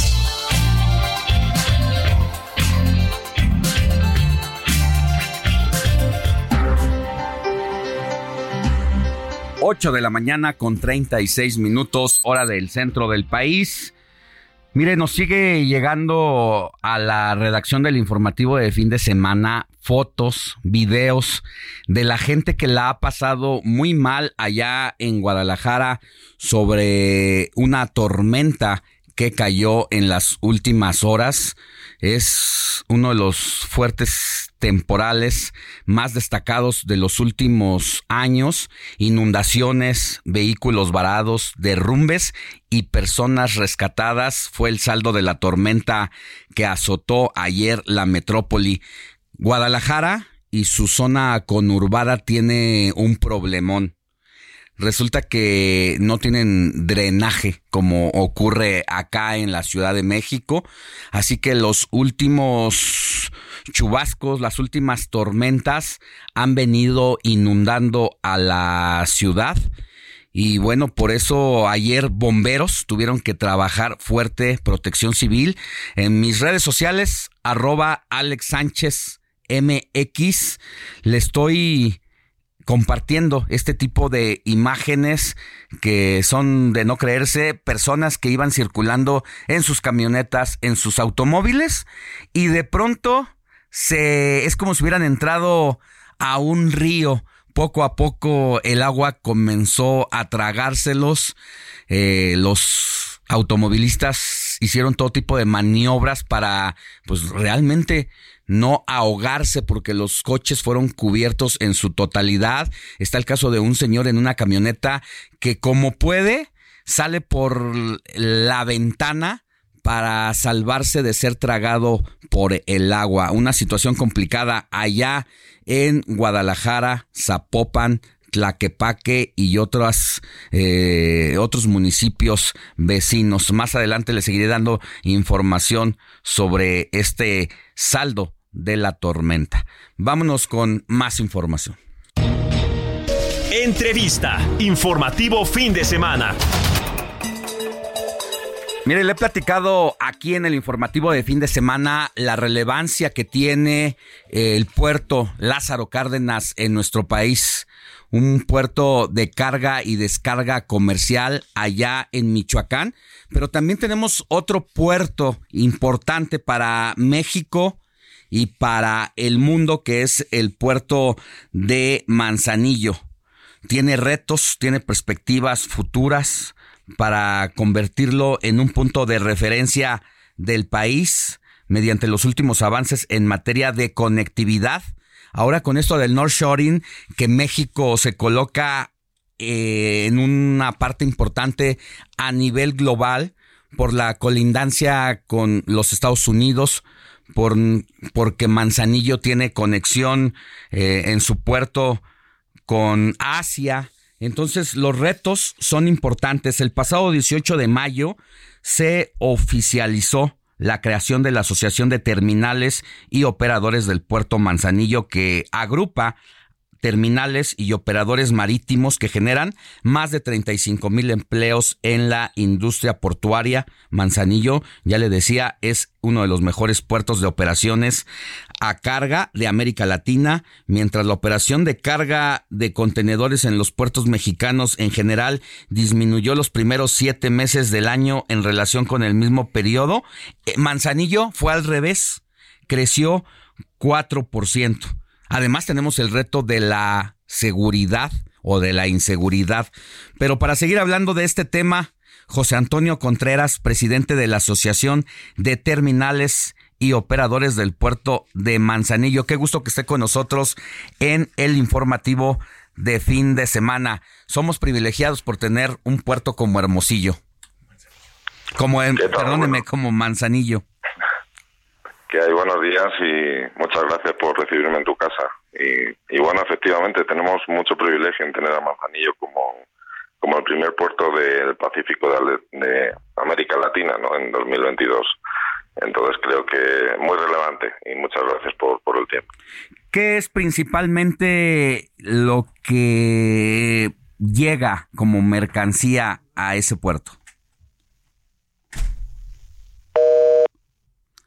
Se nos cortó la llamada. Eh, tenemos datos aquí de que de enero a julio se superaron los 2.1 millones de actividades de comercio marítimo, lo que representa 44% del total del sistema portuario mexicano. Y hace unos días atracó en el puerto el mayor buque de carga en servicio regular en México y Latinoamérica, lo que representó un hito en la historia de transporte marítimo mexicano. Vamos a restablecer más adelante comunicación con José Antonio Contreras, quien es el presidente de la Asociación de Terminales y Operaciones del Puerto de Manzanillo. Mientras tanto, también le adelanto que vamos a tener una conversación más adelante hablando de cargas, descargas, de llegadas de, embarcaciones, también lo del aeropuerto que tiene que ver con la reasignación de nuevos vuelos que se han pasado de Benito Juárez de la Ciudad de México a el aeropuerto de eh, el AIFA al Felipe Ángeles. Eh, esto también lo tenemos programado más adelante, pero regresemos con José Antonio Contreras, el presidente de la Asociación de Terminales y Operadores del Puerto de Manzanillo. Eh, nos decía que somos afortunados los mexicanos por tener un puerto como el de Manzanillo, donde estaba leyendo que 44% de los principales embarques por eh, puertos ocurren precisamente allá en Manzanillo, José Antonio. Sí, efectivamente, y disculpe que se, se ha cortado la comunicación, efectivamente Manzanillo es el primer puerto de, México. Al mes de julio, pues eh, tenemos el 45% del mercado nacional, incluyendo el Golfo y el Pacífico. Y bueno, pues eh, todas las importaciones que vienen de Asia y luego pues eh, se traducen en consumo o en, o en maquila en, las fábricas mexicanas, pues el 70% entran por, por Manzanillo. Entonces, la verdad que pues bueno, tenemos una responsabilidad importante. Oiga, hablaba hace ratito sobre lo que representa el famoso North Shoring, que es eh, pues este fenómeno internacional en el que México se coloca en un lugar importante por lo que tiene que ver con las inversiones, eh, la atracción de pues de distintos negocios, la oportunidad de, de, tener esta conexión con China y a la vez ser, tener la colindancia con Estados Unidos. ¿Qué representa eh, el puerto para esta nueva era de la reglobalización?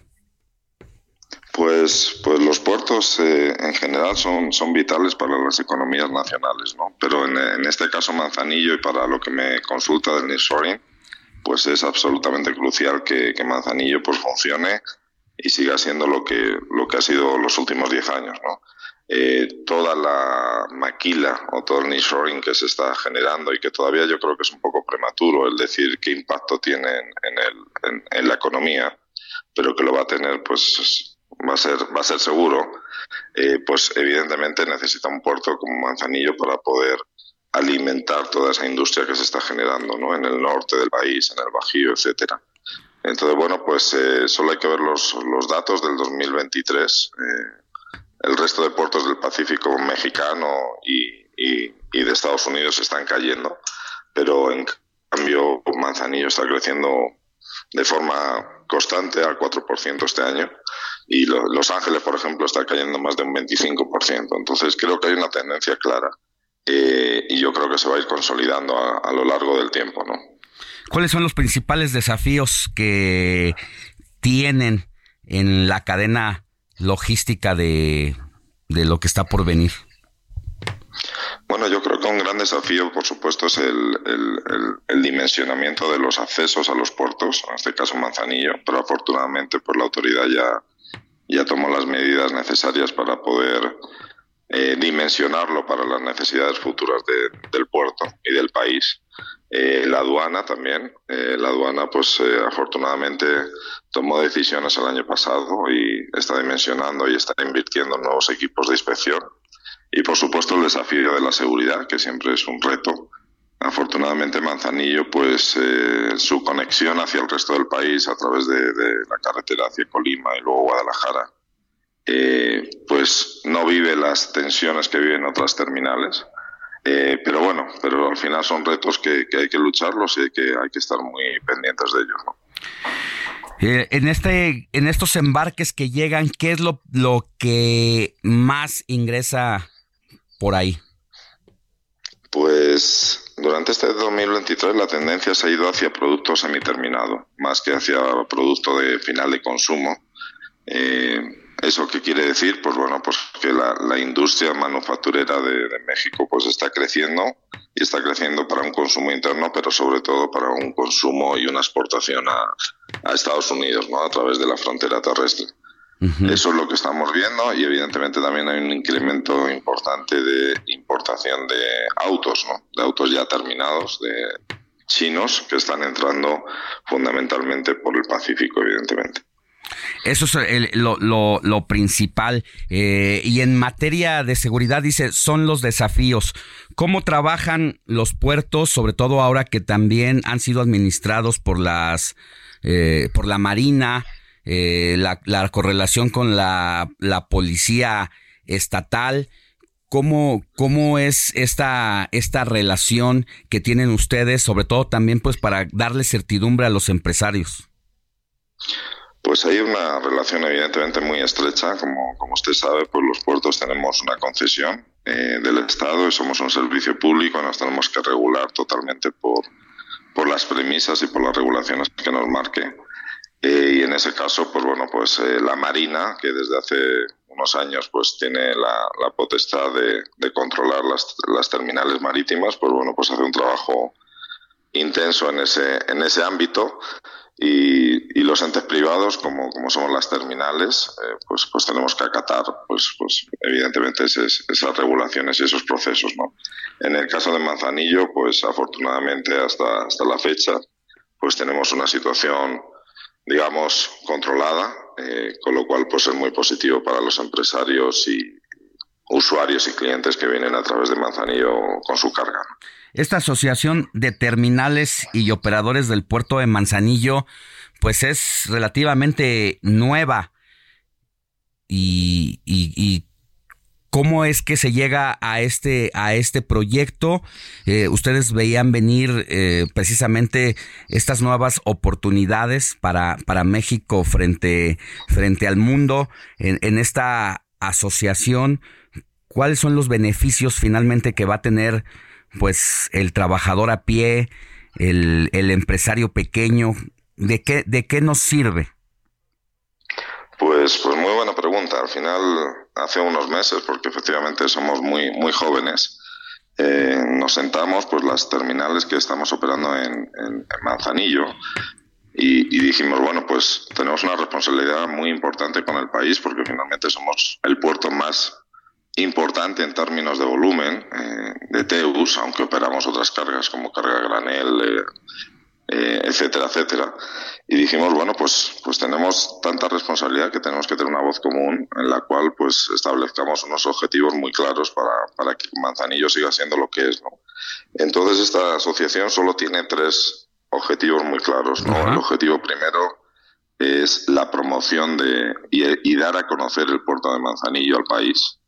El segundo es la mejora de la conectividad, sea terrestre, marítima, ferroviaria. Eh, y la tercera es eh, la mejora de procesos.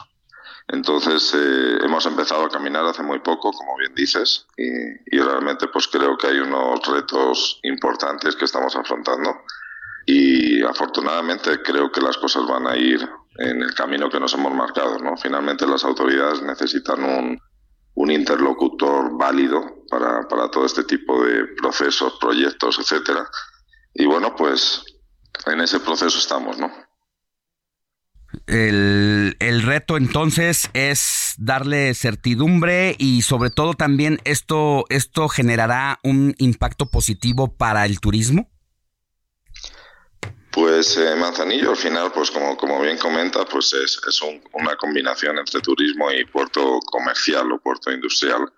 Eh, nosotros nos estamos centrando evidentemente en que el puerto industrial o el puerto comercial pues tenga la mejor combinación o, la mejor convivencia con, con la población eh, y estamos totalmente abiertos a la colaboración con la municipalidad.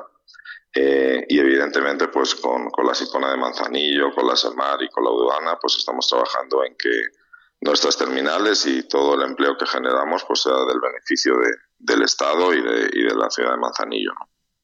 Con la gobernadora Indira Vizcaíno, cuando ustedes le presentaron este proyecto, ¿qué encontraron? Pues siempre hemos encontrado la gobernadora un apoyo muy importante. Eh, como, como usted sabe, pues un, el puerto de Manzanillo es el primer empleador y generador de impuestos y riqueza en el Estado. Eh, y hemos avanzado muy bien con, con, ella, afortunadamente, porque siempre nos ha mostrado apoyo y nos ha dado la puerta abierta para que hablemos, colaboremos, etcétera. Y de hecho, pues, por ejemplo, pues hay unos proyectos bien importantes para nosotros y para el Estado, como son las ampliaciones de las vialidades, etcétera, que, que ella siempre ha estado muy, muy proactiva y muy positiva en, en, darnos ese apoyo, ¿no? Bueno, pues entonces el reto que tienen ustedes es, es grande, eh, están prácticamente iniciando. ¿Cuál es el, el plan eh, inmediato que tienen que ejecutar en las próximas semanas, meses? Pues está, estamos creando unos, unos subcomités donde tenemos eh, estos tres objetivos que te comentaba, pues muy claros. Eh, entre ellos, eh, la agilidad de los procesos y uno, uno importante que estamos trabajando con, con la NAM. Eh, creo que es de los proyectos más relevantes que, que tenemos eh, y con el objetivo de agilizar y facilitar el, la evacuación de mercancías de, de Manzanillo. Eso evidentemente pues va a mejorar los procesos y va a abaratar los costos de los importadores. Y por otro lado, pues estamos dando a conocer el puerto, porque finalmente los, los dueños de las cargas no, no, no muchas veces conocen por dónde viene su carga. Y esta semana pues tuvimos el primer evento de comunicación, promoción y contacto con, con más de 100 empresas en Querétaro. Y el día 21 vamos a tener el siguiente evento en, en Monterrey. Presidente de la Asociación de terminales y operadores del puerto de Manzanillo. Le deseamos mucho éxito y hagamos una charla más adelante, pues para que nos diga cómo, cómo les ha ido y cómo se han ido implementando estas líneas de acción que tienen para que el puerto de Manzanillo pues tenga otra perspectiva, sea un referente a nivel mundial y que después de este trabajo haya todavía más empresarios que quieren seguir pues trayendo negocios a nuestro país por aquella por aquella vía. Que tenga buen día. Muchísimas gracias. Un fuerte abrazo. Hasta la próxima. Son las 8 de la mañana con 54 minutos, hora del centro del país. Vámonos a una pausa, pero más adelante le adelanto. Vamos a hablar con el analista José Antonio Crespo por eh, la participación, que nos haga un análisis de lo que tiene que ver con las mujeres en la política la Cámara de Diputados, la presidencia de la mesa directiva, así como el Senado de la República, eh, por primera vez prácticamente está ocupado por mujeres. ¿Cuántas gobernadoras ha habido en toda la historia del país? Y prácticamente una mujer está cerca de alcanzar la presidencia de la República si las cosas se dan como se tiene pensado hasta ahora, que en un proceso electoral vayan Xochitl Galvez y Claudia Sheinbaum, a pesar de que todavía falta por conocerse el resultado de las encuestas internas en Morena. Pausa y volvemos con más. La noticia no descansa. Usted necesita estar bien informado también el fin de semana. Esto es Informativo El Heraldo Fin de Semana. Regresamos.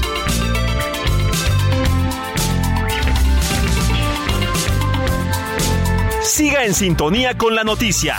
Alejandro Sánchez y el Informativo Heraldo Fin de Semana. Continuamos.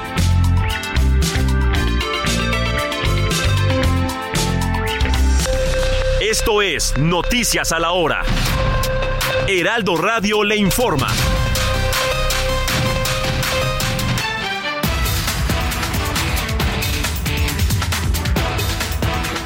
9 de la mañana en punto, en entrevista con el informativo fin de semana, José Antonio Contreras, presidente de la Asociación de Terminales y Operadores del Puerto de Manzanillo, habló de la importancia precisamente de este puerto para el país, para convertirlo en referente nuestro está creciendo para un consumo interno, pero sobre todo para un consumo y una exportación a, a Estados Unidos, ¿no? A través de la frontera terrestre.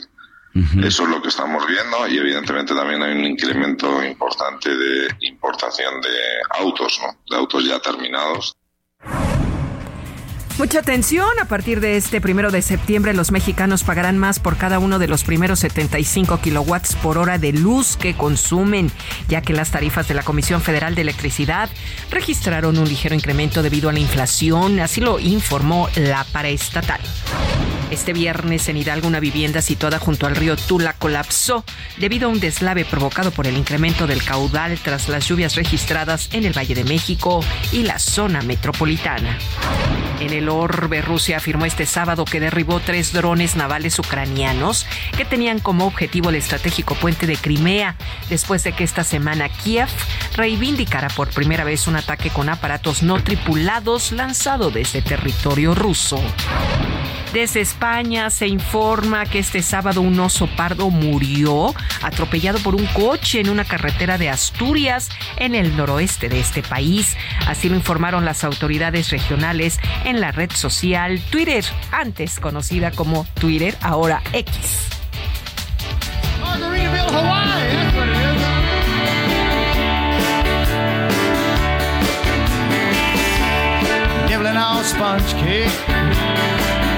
A los 76 años falleció el cantautor estadounidense Jim Buffett, mejor conocido por su éxito de 1977 Margaritaville y conocido también como el alcalde de Margaritaville. Editó casi 30 álbumes de estudio de melodías country, folk y tropicales. También creó una línea de complejos turísticos, restaurantes y tiendas minoristas que forjaron su imagen relajada.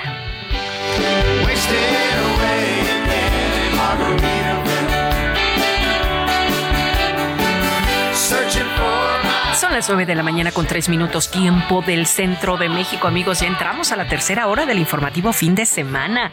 No se despegue, siga aquí con nosotros, con Alex Sánchez y su gran equipo de trabajo. Les saluda Mónica Reyes.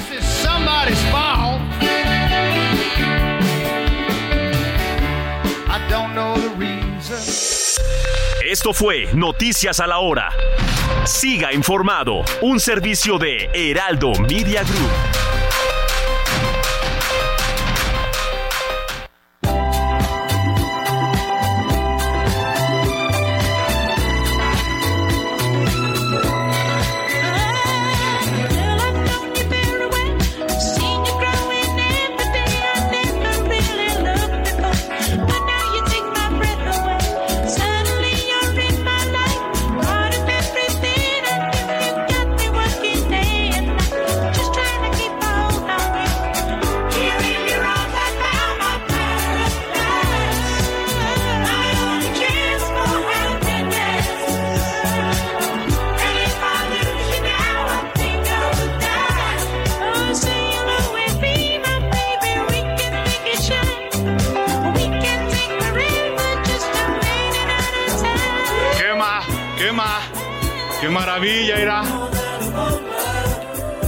Cumplió Héctor Vieira en su segunda parte de las efemérides musicales trayéndonos esta música disco que uno se ve ahí en la oscuridad con la esfera de vidrio y de, colores allí, exactamente. de, de espejitos. El pantalón acampanado, la camisa a medio pecho. La vaselina a todo lo que da. El copetazo, bueno, quienes tienen copetazo hay algunos a los que ya dirían popularmente ya se nos fue la gente del estadio.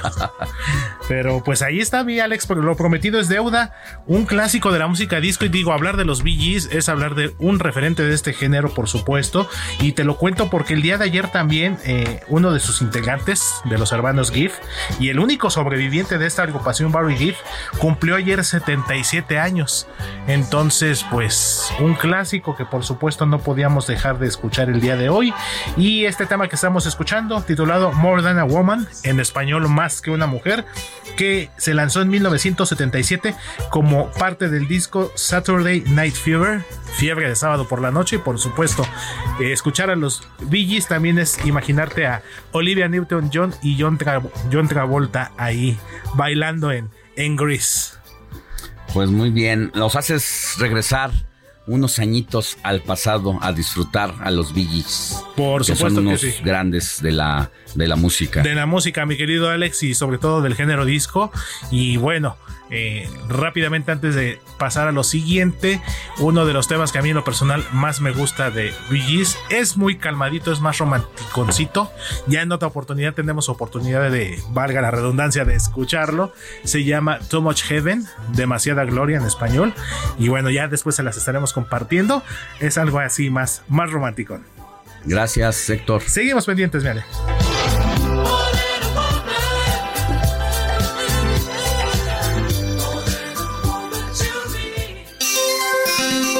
Sintonía con los estados en el informativo fin de semana.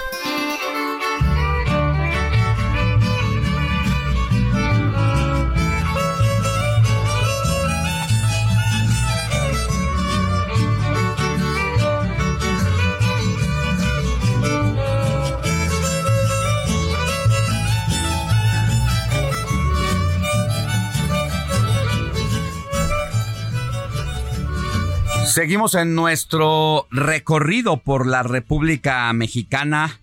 Vámonos hasta el Heraldo Tepic, donde usted nos está escuchando en este momento por el 100.3 de FM y donde usted puede sintonizar a Shio López, conductora del Heraldo Radio, allá en la entidad de 2 a 3 de la tarde, hora del Pacífico, pero por lo pronto nos da los temas de la agenda de la semana y los temas que serán noticia. Querida Shio, ¿cómo estás? Buenos días. Mi querido Alex y a todo el equipo, muchísimas gracias y muy buen día, sobre todo a las personas que prefieren la sintonía de la 103.3 aquí en Nayarit. Estamos eh, llevándote, trayéndote a ti la información de lo más relevante de la semana. Fíjate que en esta ocasión, pues nos alegra y nos sorprende una noticia que tiene que ver con los medios de comunicación, porque el Heraldo Media Group estuvo presente en una reunión que sostuvo el primer mandatario estatal con los concesionarios y directivos de la delegación de Nayarit, la Cámara de la Industria de la Radio y la Televisión encabezados por su presidente nacional, José Antonio García, quienes sostuvieron una reunión, como te decía, con Miguel Ángel Navarro Quintero, el doctor, el gobernador del estado de Nayarit, en donde acordaron seguir sumando esfuerzos y crear puentes de comunicación en beneficio de los nayaritas y los mexicanos. Durante el encuentro, el mandatario estatal se pronunció por una radio democrática que transparente todo. Se nos cortó la comunicación con Shio López. Vamos a restablecer contacto con ella, conductora del Heraldo Radio Tepic, donde usted nos está escuchando por el 100.3 de FM. Mientras restablecemos comunicación con Shio, le contesto aquí al mensajes. Es que muchos dicen, ya no es Twitter, es X pero en cuando uno busca la plataforma sigue siendo twitter.com, así que Twitter o X es lo mismo. Eh, me preguntan que si les puedo repetir las cifras que dio a conocer Jimena Céspedes, directora de la consultora AIMW Group, sobre las tendencias de la semana y cuántas personas estuvieron atentas al informe de gobierno del presidente López Obrador sobre cómo fueron los resultados de Morena y el Frente Amplio. Todos esos datos se los estoy posteando en Alex Sánchez MX. Échele un vistazo de cómo le fue a Beatriz Paredes, cómo le fue a Xochil Gálvez, el impacto que tuvieron cada uno de estos personajes eh, así como Claudia Sheinbaum y, y Marcelo Ebrar en las redes sociales. ¿Quiénes son los preferidos de las redes sociales en, en estos temas de eh, la búsqueda de la candidatura a la presidencial de 2024? Shio López, ya te recuperamos.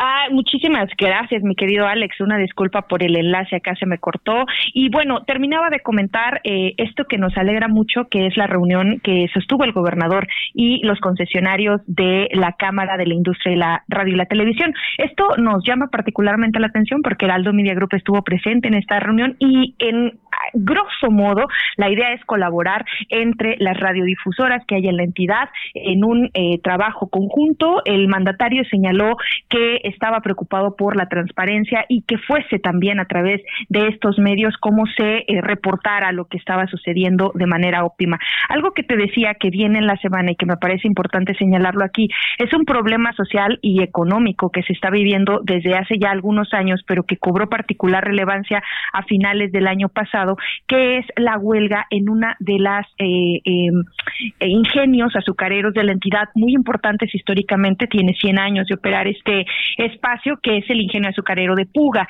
Y bueno, está en huelga porque se declaró la quiebra directamente de la empresa y hay muchísimas familias afectadas de esta entidad. El asunto es que ya se había hecho un acuerdo por parte de una empresa de Ciudad de México para adquirir eh, completamente este ingenio y poder salvaguardar los derechos económicos y por supuesto de las familias, pero hay problemas al interior de las negociaciones. Por lo tanto, avisó el doctor Miguel Ángel Navarro Quintero, gobernador, que la próxima semana estará en la Ciudad de México, en concreto, buscará eh, en la Secretaría de Gobernación oídos para tratar directamente el asunto del ingenio de Puga.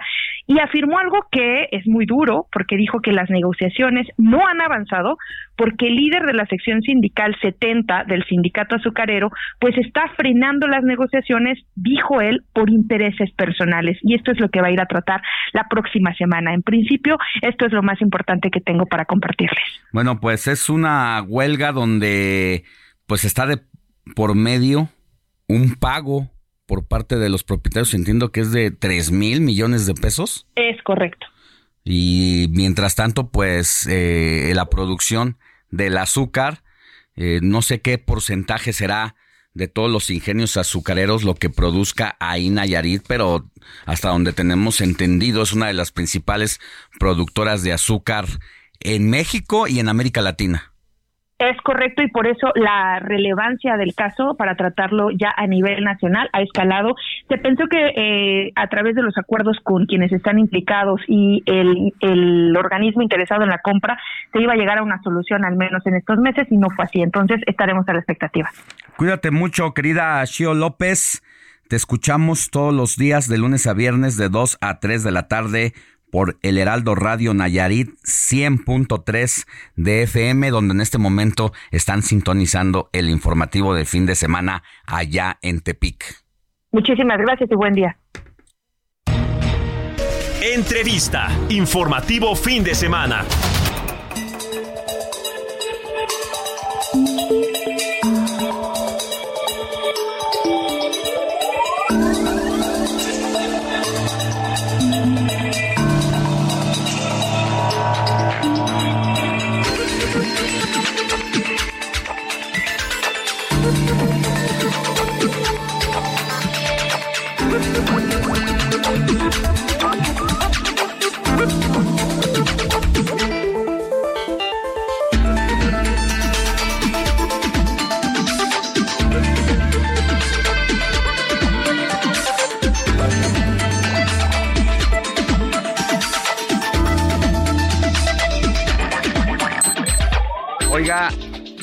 Son las 9 de la mañana con 14 minutos hora del centro del país. Y antes de pasar con nuestro entrevistado quiero darle pues un contexto de lo que son pues ya los logros de las mujeres en la política, algo que no tendríamos que estar festejando, porque se supondría que los hombres y las mujeres deberíamos de tener los mismos derechos, derechos humanos, derecho de acceso al trabajo, derecho de acceso a la información, derecho a ganar igual. Pero resulta que esto para las mujeres son conquistas recientes desafortunadamente. De entrada porque la mujer no votaba fue hasta el año de 1953 cuando empezó a votar. Y los primeros logros con relación a la igualdad política electoral, pues surgieron, eh, pues recientemente, cuando el presidente Adolfo López Mateos eh, implementó esta reforma al artículo 34 y 115, en la que se otorga a plenitud los derechos ciudadanos a la mujer mexicana. Y fue apenas en el año de 1979 cuando llegó una mujer a gobernar Colima en 1979, le digo, Griselda Álvarez. Mujeres gobernadoras son pocas, prácticamente se los puedo resumir en 15, 16 casos. Y ahora que viene la candidatura a la presidencia de la República, pues resulta relevante el proceso que está pasando internamente tanto en el Frente Amplio por México, porque ya es Xochil Gálvez quien finalmente se lleva esta asignatura rumbo a la presidencial de 2024. Vamos a esperar a ver qué pasa en el partido de Morena, pero lo que todo el mundo dice las encuestas lo dicen, por lo menos con la que se han venido cerrando los estudios de opinión, es que puede ser Claudia Sheinbaum y esto pues le da un giro a el poder presidencial no solamente de México, sino de América Latina, donde México como hermano mayor pues sentaría un precedente. Eh, todo esto pues tiene que ver también con lo que ocurrió el día de ayer en la Cámara de Diputados, en el Senado, un cuerpo de la mesa directiva de ambas cámaras conformado casi en su totalidad por mujeres, algo que no había pasado, si bien ya había habido presidentas tanto en la Cámara de Diputados como en el Senado. El cuerpo de la Cámara, de la mesa directiva, no había ocurrido así. Hay que destacar también lo que está pasando en la Suprema Corte de Justicia de la Nación, donde por primera vez eh, una mujer ocupa la presidencia de la Suprema Corte de Justicia. Y bueno, pues para entrarle a este tema, hay que platicar con el analista político José Antonio Crespo, pues para que nos cuente, querido José Antonio, la relevancia después de todo este preámbulo, de toda esta importancia, pero era necesario ponerlo en la mesa para entrar al tema y escuchar lo que tiene que decirnos si es alguien que ha seguido usted eh, eh, el, el, poder en el PRI durante tantos años como partido hegemónico, luego la llegada del PAN el regreso del PRI y lo que está pasando ahora. Estamos muy cerca de tener una presidenta de la República si las cosas fueran el día eh, de mañana, independientemente de lo que pase en Morena. ¿Cómo está? Buenos días. ¿Qué tal? Buenos días. No, pues sí, seguramente Claudia Sheinbaum será la candidata y entonces ya tendremos, pues seguro, dos, dos mujeres candidatas. En esa medida sí vamos a dar ese paso de tener por primera vez una mujer presidenta, lo cual me, me, desde luego que me da gusto, que es un avance importante, pues en esta, en este esfuerzo, en este camino para que los derechos de las mujeres sean exactamente iguales a los de los hombres, eh, que ha sido pues una lucha difícil, complicada, larga, porque venimos de sociedades patriarcales. Entonces, eh, ya muchos países han tenido desde hace mucho tiempo, pues mujeres como jefas de gobierno, como presidentas, etcétera. Nosotros estábamos rezagados en ello y creo que, pues, eh, con, casi con seguridad tendremos a partir del 24 una mujer eh, como jefa de gobierno. ¿Qué le, qué, le, ¿Qué le parece esto que pasa en el entorno de Claudia Sheinbaum, donde sí es, eh, no dudamos que tenga méritos, pero que también se hable que detrás de ella esté la mano del presidente de la República? ¿Hasta dónde entender estos logros conquistados por ella, pero también esta sombra patriarcal que la acompaña? Sí, en el caso de Morena, pues todavía tenemos esa tradición que viene del PRI en donde pues es el presidente el que decide quién lo va a suceder. Ahora ya no necesariamente la presidencia, porque existe la posibilidad de la alternancia, pero sí quién va a ser el candidato oficial de su partido. Y eh, pues muchos presidentes después intentan, ya cuando terminan de estar en el poder, intentan seguir influyendo sobre el nuevo presidente en parte se siente con derecho a ello porque ellos designaron a quien sería el candidato y de llegar a la presidencia, pues es lo que se llamaba el maximato, ¿no? Aquí lo que mucha gente piensa es que López Obrador, desde luego que no se va a retirar de la política como él asegura, a él hay que tomarlo siempre como a la inversa de lo que dice. Todo lo que dice, si uno lo, lo interpreta al revés, es muy probable que, que esté más acertado. Eh, entonces, si dice que no se va, a retirar de la política, es que es probablemente que no va a hacerlo o, no va a querer salirse de la política, va a querer seguir influyendo sobre Claudia y eso es en parte la razón por la cual ha preferido o prefiere a Claudia que a Marcelo. Marcelo sería mucho más independiente desde el principio.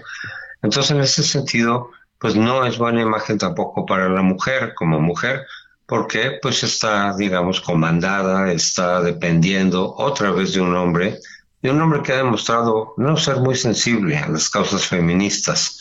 Aunque lo diga, aunque haya tenido muchas mujeres en el gabinete, pues sí, pero no les hace mucho caso que digamos, las tiene ahí arrinconadas, las tiene ahí como marginadas, y con los movimientos feministas que ha habido, pues los ataca, los censura, los descalifica, los pone en el saco de los conservadores, cuando es justo lo contrario. El feminismo es un movimiento progresista, pero no ha mostrado empatía ni ha mostrado solidaridad con la causa feminista, al contrario, más bien ha dado muestras de cierta eh, misoginia.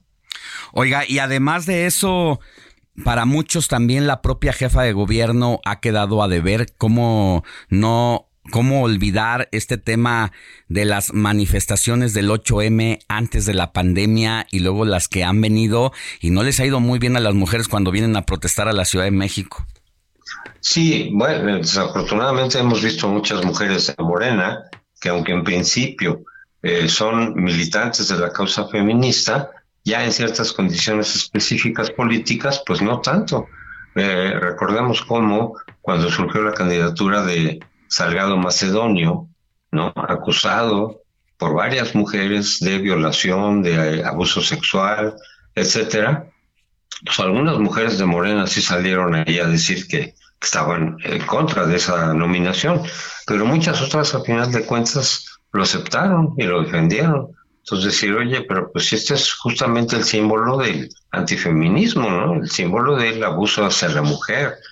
Eh, y ustedes pues, lo están apoyando. Entonces, muchas veces por razones políticas, por oportunismo, muchas mujeres de Morena y se podría decir en otros casos, igual de otros partidos, podría haber ejemplos también, pero en este caso de Morena, donde pues prefieren la oportunidad política partidista, o sea, como si las dan a escoger entre el partidismo y el feminismo, muchas optan por el partidismo. No todas, afortunadamente, pero muchas sí. Sí, ahora eh, llama la atención precisamente esta esta mano que lleva el presidente de la República. El día de ayer incluso reiteró, prácticamente tirando línea de lo que debe hacer eh, el próximo o la próxima presidenta sobre el tema del... Necesitamos llevar prácticamente en la campaña y lo primero que hay que hacer a partir del próximo sexenio es la reforma al Poder Judicial. Sí, bueno, yo sí creo que se tiene que reformar el Poder Judicial, como muchas cosas que se tienen que reformar. Ahí la pregunta es cómo reformarlas, en qué consiste la reforma. Eh, porque muchas de las propuestas que ha hecho López Obrador para reformar distintas instituciones, en este caso el Poder Judicial, pues pareciera que son más, y la propuesta que hacía, por ejemplo, para lo electoral, parece más bien que es para someter a esos poderes, o sea, para que queden eh, eh, sometidos al poder ejecutivo, que más bien ayudan a concentrar el poder en lugar de controlar el poder. Doctor José Antonio Crespo, nos gana la guillotina. ¿Nos aguanta tantito en la línea y regresamos para concluir con este tema? La noticia no descansa. Usted necesita estar bien informado también el fin de semana. Esto es Informativo El Heraldo Fin de Semana. Regresamos.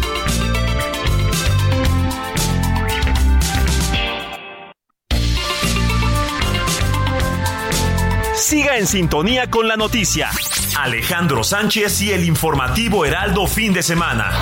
Continuamos.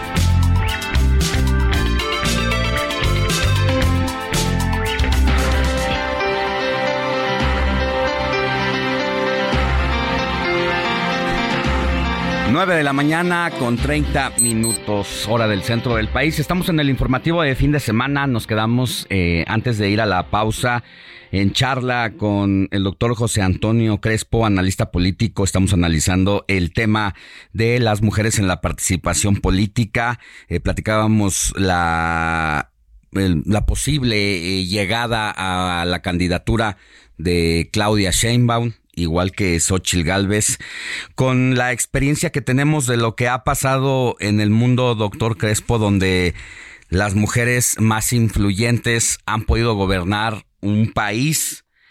Ha habido condiciones de cambio, se han creado en estas naciones donde ha estado la gobernanza en manos de mujer, condiciones diferentes, se ha avanzado en una vida igualitaria y si el que llegue a México una mujer, pues podría romper realmente con el pacto patriarcal en nuestro país?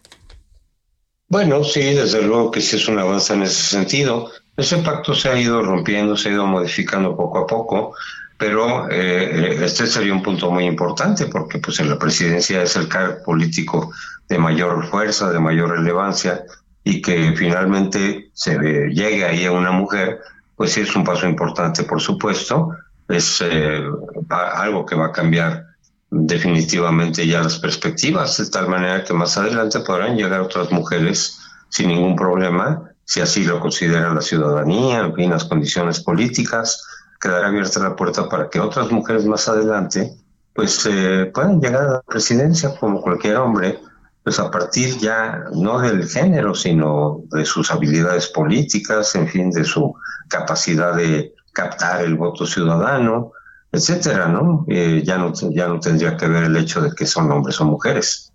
Sí, desde que México es independiente y ya hemos tenido representantes eh, al frente de la administración pública, independientemente de, de, de, lo que vivió la independencia, la revolución, la verdad es que eh, decir que hemos tenido menos de 20 mujeres y que casi la mitad se, se acaba de dar en los últimos 10 años. Eh, ¿Cuáles son las, los resultados que se tienen de estas mujeres que han estado al frente del poder? ¿Cuál sería la evaluación general? Porque también cuando hablamos de la gobernanza de las mujeres entramos a la cualidad que tienen ellas, ¿no? De que, de que, de que son menos corruptas, de que son más disciplinadas, de que son más estructuradas. ¿Realmente se siente, se, se, logra eso? ¿O el sistema político mexicano ay, hace que, que, que, que solamente sea un mito? No, yo creo que depende ya de cada persona. Ahí sí ya no es eh, cuestión de si es hombre o mujer, sino pues hay algunas eh, que han dado muy buenos resultados, otras no tanto. Ha habido algunas pues que han sido más honestas en el ejercicio del poder, otras no. En fin, ya yo más bien lo que creo es que el género no es una variable que tendríamos que considerar en eso, sino ya ir sobre la persona. Y en ese sentido también ha habido, digamos, una eh, confusión eh, cuando alguien critica a una política, a una mujer política, que tiene algún cargo, por ejemplo, en el gabinete o gobernadora, por algo que sería criticable también en un hombre, por ejemplo, decir que pues, tal o cual mujer a lo mejor está haciendo corrupción en, algún sentido, y luego se reacciona de que estás eh, utilizando violencia de género. Es decir, no, no, no, lo estoy diciendo no porque sea mujer, estoy diciendo porque estamos viendo que está incurriendo en corrupción, por ejemplo, ¿no? Sí. Eh, pero lo mismo diríamos de un hombre y, y, de hecho de los hombres se dice igual cuando incurren en corrupción.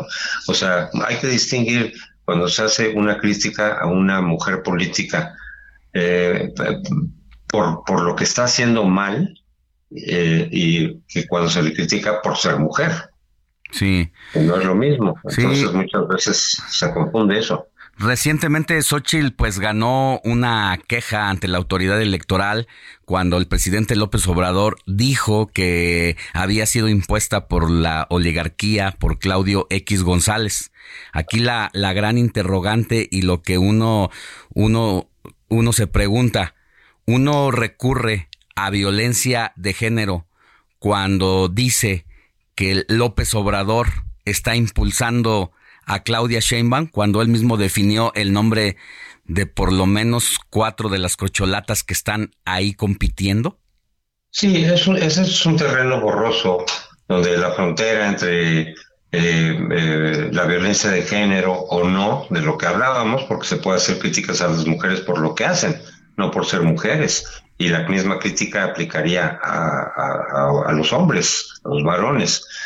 Eh, no, aquí es un poco confuso porque igual López Obrador iba a decir o hubiera dicho que si, por ejemplo, el candidato hubiera sido Santiago Krill, también hubiera dicho que era una imposición de Claudio X González, de la cúpula, etcétera, eh, igual que, que, lo dijo de Xochitl. Lo que pasa es que en este caso al decir es que una mujer está sometida a los hombres, pues ahí sí algunos interpretaron como una cuestión de sobajar uh -huh. a la calidad de mujer, de decir, pues hace lo que los hombres digan que haga, que obviamente no es el caso de Xochitl Gálvez.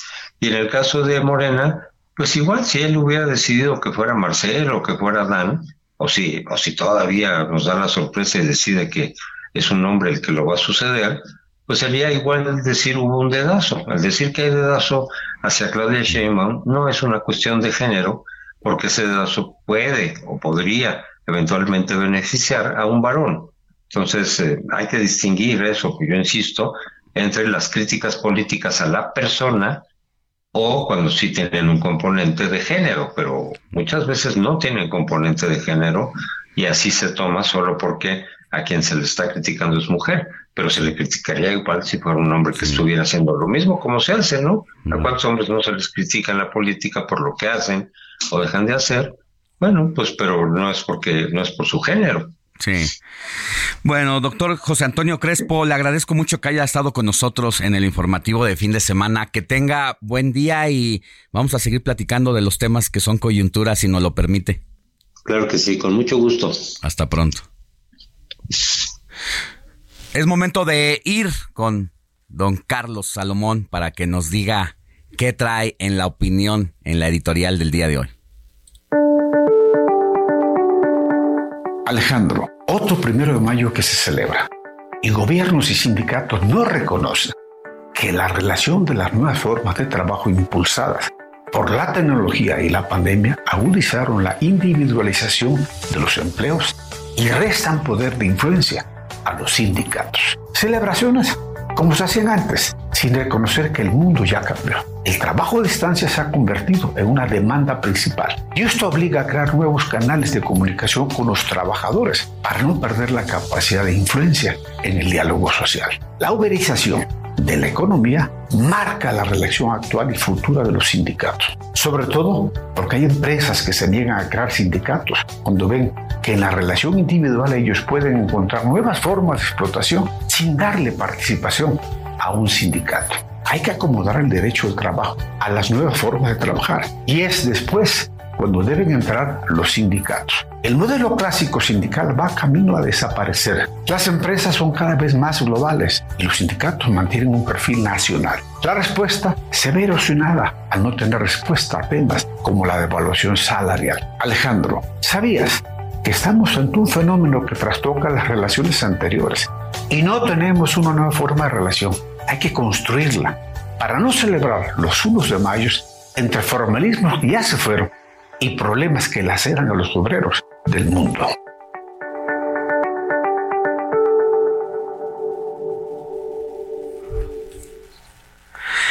Oiga, eh, pues vamos a pasar a otro tema muy importante para quienes tienen la posibilidad de viajar.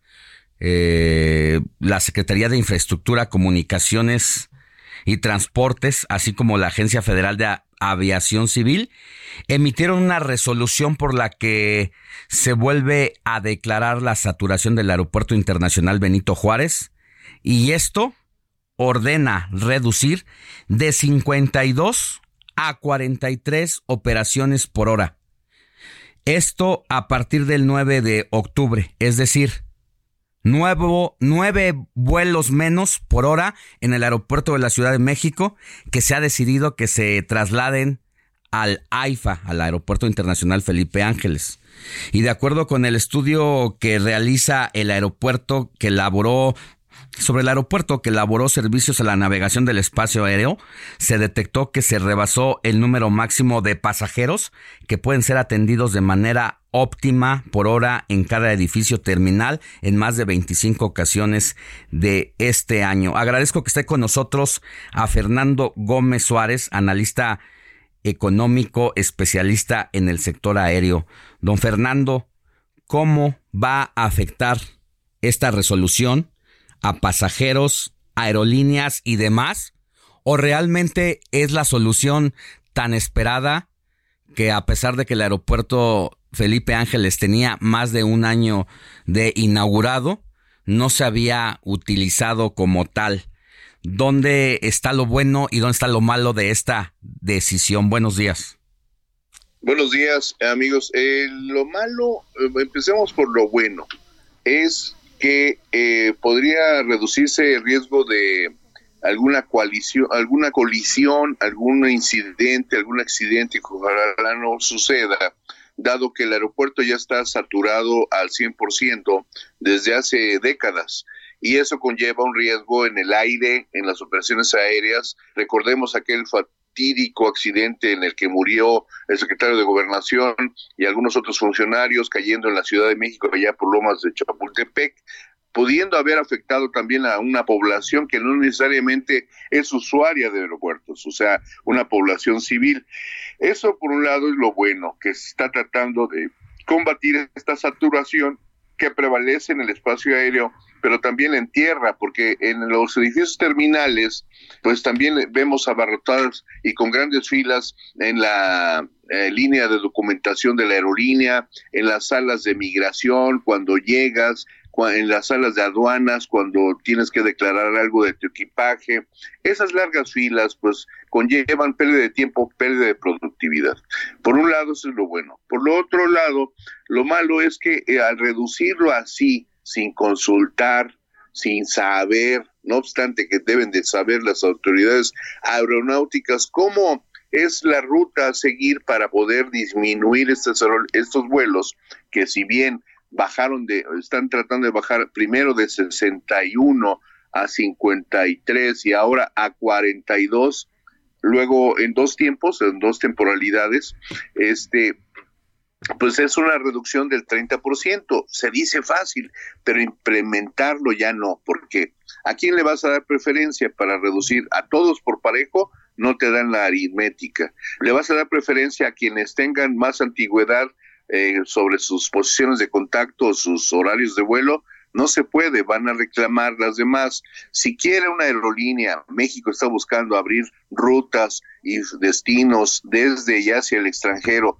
y esa ruta está programada para abrirse el próximo eh, año, pues tampoco ya lo va a poder hacer. Entonces, hay que modificar los convenios bilaterales aéreos, hay que ver con la aerolínea que no se vaya a amparar porque le estás, eh, pues quizás eh, violentando sus derechos con respecto a la ley de competitividad. Eh, si no hay solo parejo, van a reclamar. O sea, no ha sido tan fácil ni siquiera en la primera etapa.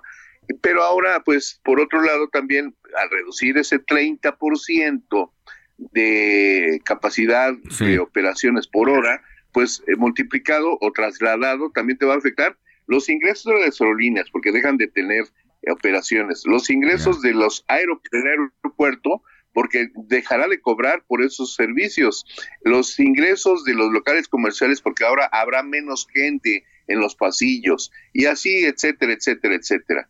Eso es lo malo, eh, no hay un consenso, un cabildeo previo. Ese es el problema. Ya. Va más allá de que muchos usuarios resultaron afectados por esta decisión que ya tenían comprado sus boletos para salir en noviembre o diciembre. O sea, va más allá de esa transición de, que pues unas personas tuvieron que salir afectadas por esta decisión, sino que sí, ve usted un riesgo de largo alcance. Sí, mira, mm, a veces las aerolíneas eh, venden por adelantado sus boletos, obviamente, con mucho tiempo de anticipación. Así el pasajero también aprovecha una tarifa más baja en dadas circunstancias. Y muchos boletos que ya están vendidos ahorita para la temporada decembrina, por ejemplo. O es cuando más viaja la gente. exacto, o la de septiembre, lo que tú quieras, pues ya están vendidos. A lo mejor eso representa el 18 15% del total de las ventas que realiza una aerolínea. En efecto, muchas son con mucha anticipación. Esos pasajeros, calculo, entre el 15 y el 20% se verán afectados, pero primero tienen que la aerolínea eh, respectiva tendrá que negociar con el pasajero si le acomoda un vuelo a posterior, al día siguiente, en otro horario, o sea, todavía queda esa alternativa. De no ser así, tendría que reembolsarle el costo, pero podría argumentar la aerolínea, es que me lo impusieron, no es culpa mía. Y ahí es donde podría haber problemas. Para eso se tendría que recurrir, en dado caso, a la Profeco, dependiendo también de la el precio del boleto, porque a veces compramos boletos Además, en los últimos años se han dado muchos casos en que te los ofrecen a peso más impuestos. Pero no leen la letra chiquita que dice que renuncias a varios derechos, entre ellos el reembolso, ¿no? O sea, no son reembolsables, no los puedes cambiar de nombre, de ruta, de día, eh, las maletas te las limitan o vas, tienes que ir con maletas de mano nada más. Ahí hay que estar muy cuidadoso para ver qué tipo de boleto compraron y en dado caso, pues acudir a la autoridad, que sería la Profeco, y si no, pues también previamente negociar con la aerolínea que te acomoden en otro vuelo. Bueno, don Fernando Gómez Suárez, analista económico, especialista en el sector aéreo, le agradezco mucho que haya estado con nosotros en el informativo de fin de semana. Que tenga buen sábado. Igualmente, amigos, fue un placer. Saludos y buenas, buenos días.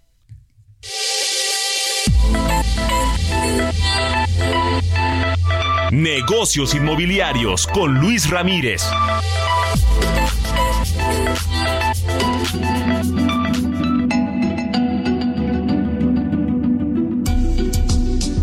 Mi querido Luis Ramírez, ¿dónde te encuentras cuando son las 9 de la mañana con 47 minutos hora del centro del país? Mi querido Alex, me da muchísimo gusto saludarte. Muy buenos días. Me encuentro justo en el centro del país, en la CDMX, y es que este martes, martes 5 de septiembre, se lleva a cabo la novena edición del Magno Evento Inmobiliario, un evento que pues ya es referencia en la industria inmobiliaria, es eh, conocido como el evento más grande y más importante en el sector. Ha reunido a miles de personas, decenas de miles de personas, más de 22 mil personas el año pasado y eh, este año pues esperamos romper precisamente estos récords.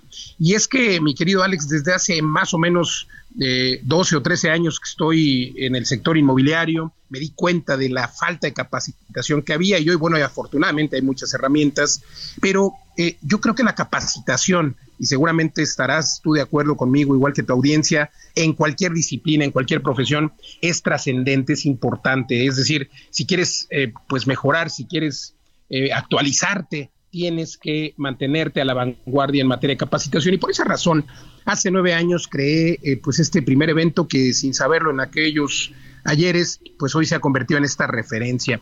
Y así lo hemos hecho cada año. Y este año, pues eh, obviamente eh, con expectativas extraordinarias, grandes ponentes en una industria que está cambiando de manera permanente, querido Alex, y es que la forma en la que las personas compran inmuebles, pero también la forma en la que los desarrolladores construyen, pues va cambiando de acuerdo a la contemporaneidad, de acuerdo a la época, de acuerdo a las generaciones, y los cambios que se ven en el sector inmobiliario son han, han, sido radicales, ¿no? Por ejemplo, justo en 2019 traíamos un ritmo de ventas, una forma eh, en la que las personas compraban los inmuebles o la forma en la que los querían, ¿no? Luego esto cambia, eh, hablo por supuesto de eh, propiedades verticales, espacios más pequeños, incluso sin tanta luz. Luego llega la pandemia y nos damos cuenta que necesitamos espacios más grandes, necesitamos espacios con más luz. esto ya para el 2022, lo, cambia otra vez al término de la pandemia este año, se empieza también a, empieza a coincidir con la llegada de nuevas generaciones al mercado, eh, al mercado de adquirir viviendas, y claro, de todo el sector inmobiliario en general, pero también sucesos como la inteligencia artificial están cambiando la forma en la que se comercializan, etcétera. Entonces, esta industria como muchas, es muy, muy cambiante y se requiere mantenerse actualizado. Por esa razón, en nuestro evento vamos a tocar todos estos temas, temas de innovación. Es un evento hecho para quien ya está en industria, para quien ya es eh, agente inmobiliario, para quien ya es desarrollador, pero también para quien quiere formar patrimonio, para quien quiere comprar una casa por primera vez o para quien quiere invertir. Es un evento especial para inversionistas, para gente que tiene pues esta, eh, esta, este interés de empezar a darle al sector y por supuesto también quien quiere poner un negocio, quien quiere ser desarrollador, quien quiere ser eh, quien quiere poner su propia inmobiliaria. Entonces, un evento en el que convergen pues eh, personalidades del mundo inmobiliario y sobre todo lo que me encanta, emprendedores y gente que quiere formar patrimonio. Así es que los espero. Hoy voy a regalar a todos los que están escuchando la entrada, la entrada al evento virtual sin costo, Alex, en tu programa. Eh, en tu programa vamos a regalar la entrada sin costo virtual. Ahora les digo las reglas. Y para quien quiere ir de manera presencial, que por supuesto es indiscutible que el presencial, pues además haces networking, tendremos un área stand, pues tienen que ir, todavía quedan pocos boletos ya, tenemos más de dos mil personas confirmadas, quedan muy pocos, pero todavía hay algunos en la página y ya es este martes. Rápidamente te cuento que vienen grandes ponentes como Jorge Morquecho, el Million Dollar Broker, viene Jorge Cerratos, estará, eh, eh, por ejemplo, también cerrando Indu Peirón. Y bueno, si quieren todo el programa completo, www.magnoeventoinmobiliario.com y quien quiera sus boletos gratis virtuales, eh, insisto, es virtual, me tiene que escribir a las redes sociales. Luis Ramírez, Mundo Inmobiliario. Me encuentran en Facebook, Twitter, en todos lados. Luis Ramírez, Mundo Inmobiliario. Y espero verte ahí, Alex, el próximo martes 5 de septiembre. Ahí te caigo, mi querido Luis. Te mando un abrazo. Cuídate mucho. Abrazo de vuelta, querido Alex. Igualmente, gracias. Todos listos. Aquí comienza. Deportes con Luis Enrique Alfonso.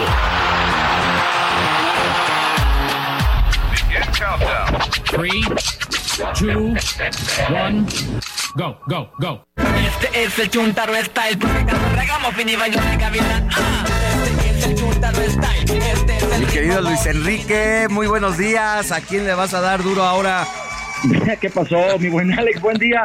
No entiendo lo del Chuntaro Style, pero DJ Kike creo que se regresó como 20 o 30 años atrás. Es el, es el ritmo, es el ritmo. Es el ritmo, es el ritmo y lo cual valoramos. Oye, pues eh, curiosamente vamos a arrancar con buenas noticias porque hace un ratito, Alex, hace apenas cuestión de una hora en Xiamen, en la Diamond League, Laura Galván, la mexicana, la guanajuatense de 31 años, hizo historia al quedar segundo lugar en los 3.000 metros de la especialidad, solo por debajo de la keniata Chevet Beatriz, pero por encima de pues media África, ¿eh? Así que esto es clasificatorio importante para los Juegos Olímpicos de París 2024, así que bien por Laura Galván. Pues ahí está, es que somos buenos. ¿Qué les está pasando a nuestros pero, africanitos?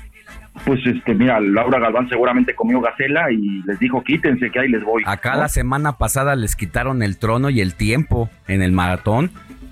Sí, sí, sí, este, estu- estuvieron sufriendo, pero pero bueno, esa es la, la buena noticia para que veas que no todos los, los días nada más es, es, a fundirle, ¿no? Oye, Alborotadores. ay, sí, son una bola de grilleros ustedes, este, no saben que estamos bien. Oigan, eh, pues hay clásico, eh, tu chichicuilote, el América contra la máquina del Frustra Azul, eh, en, en un partido que pues obviamente llama la atención, es un clásico descafeinado porque no llegan bien, Cruz Azul la verdad para que haya baile se requieren de dos y hace mucho que Cruz Azul no está bien, pero pues eh, el América Hace tendría siglos que no ganar. está bien. Oye, ¿y Chequito Bebé? Chequito Bebé va a salir de quinto eh, lugar en el Gran Premio de Monza. Está tres décimas y media se quedó de la pole position que fue para el español Carlos Sainz, que cumplió 29 años y así lo festejó. Segundo lugar para Verstappen, solo 13 milésimas por detrás. Después viene Adiós, Leclerc adiós. Y este y se metió Russell ahí. El, el Woody Ojos de Muñeca va a salir cuarto y Chequito en quinto, que es el lado limpio. O sea, el lado limpio de la pista quiere decir por donde pasan los coches, donde hay más engomado, donde pues en esta primera curva me parece que pueden Pues no pasar sabía. cositas. Bueno, Así que está está interesante. Así que, mi querido Alex, ahí está. El reporte de- deportivo es el, el, el- el- el rapidín, porque ya me dijeron que andamos cortos. mañana le seguimos. Y no- Mañana le seguimos. Y nos ganas. escuchamos mañana. Hasta la próxima. Venga. Gracias. Abrazo. Heraldo Media Group presentó Alejandro Sánchez y el informativo Heraldo fin de semana. La información y el entretenimiento que usted necesita para estar enterado también en su descanso.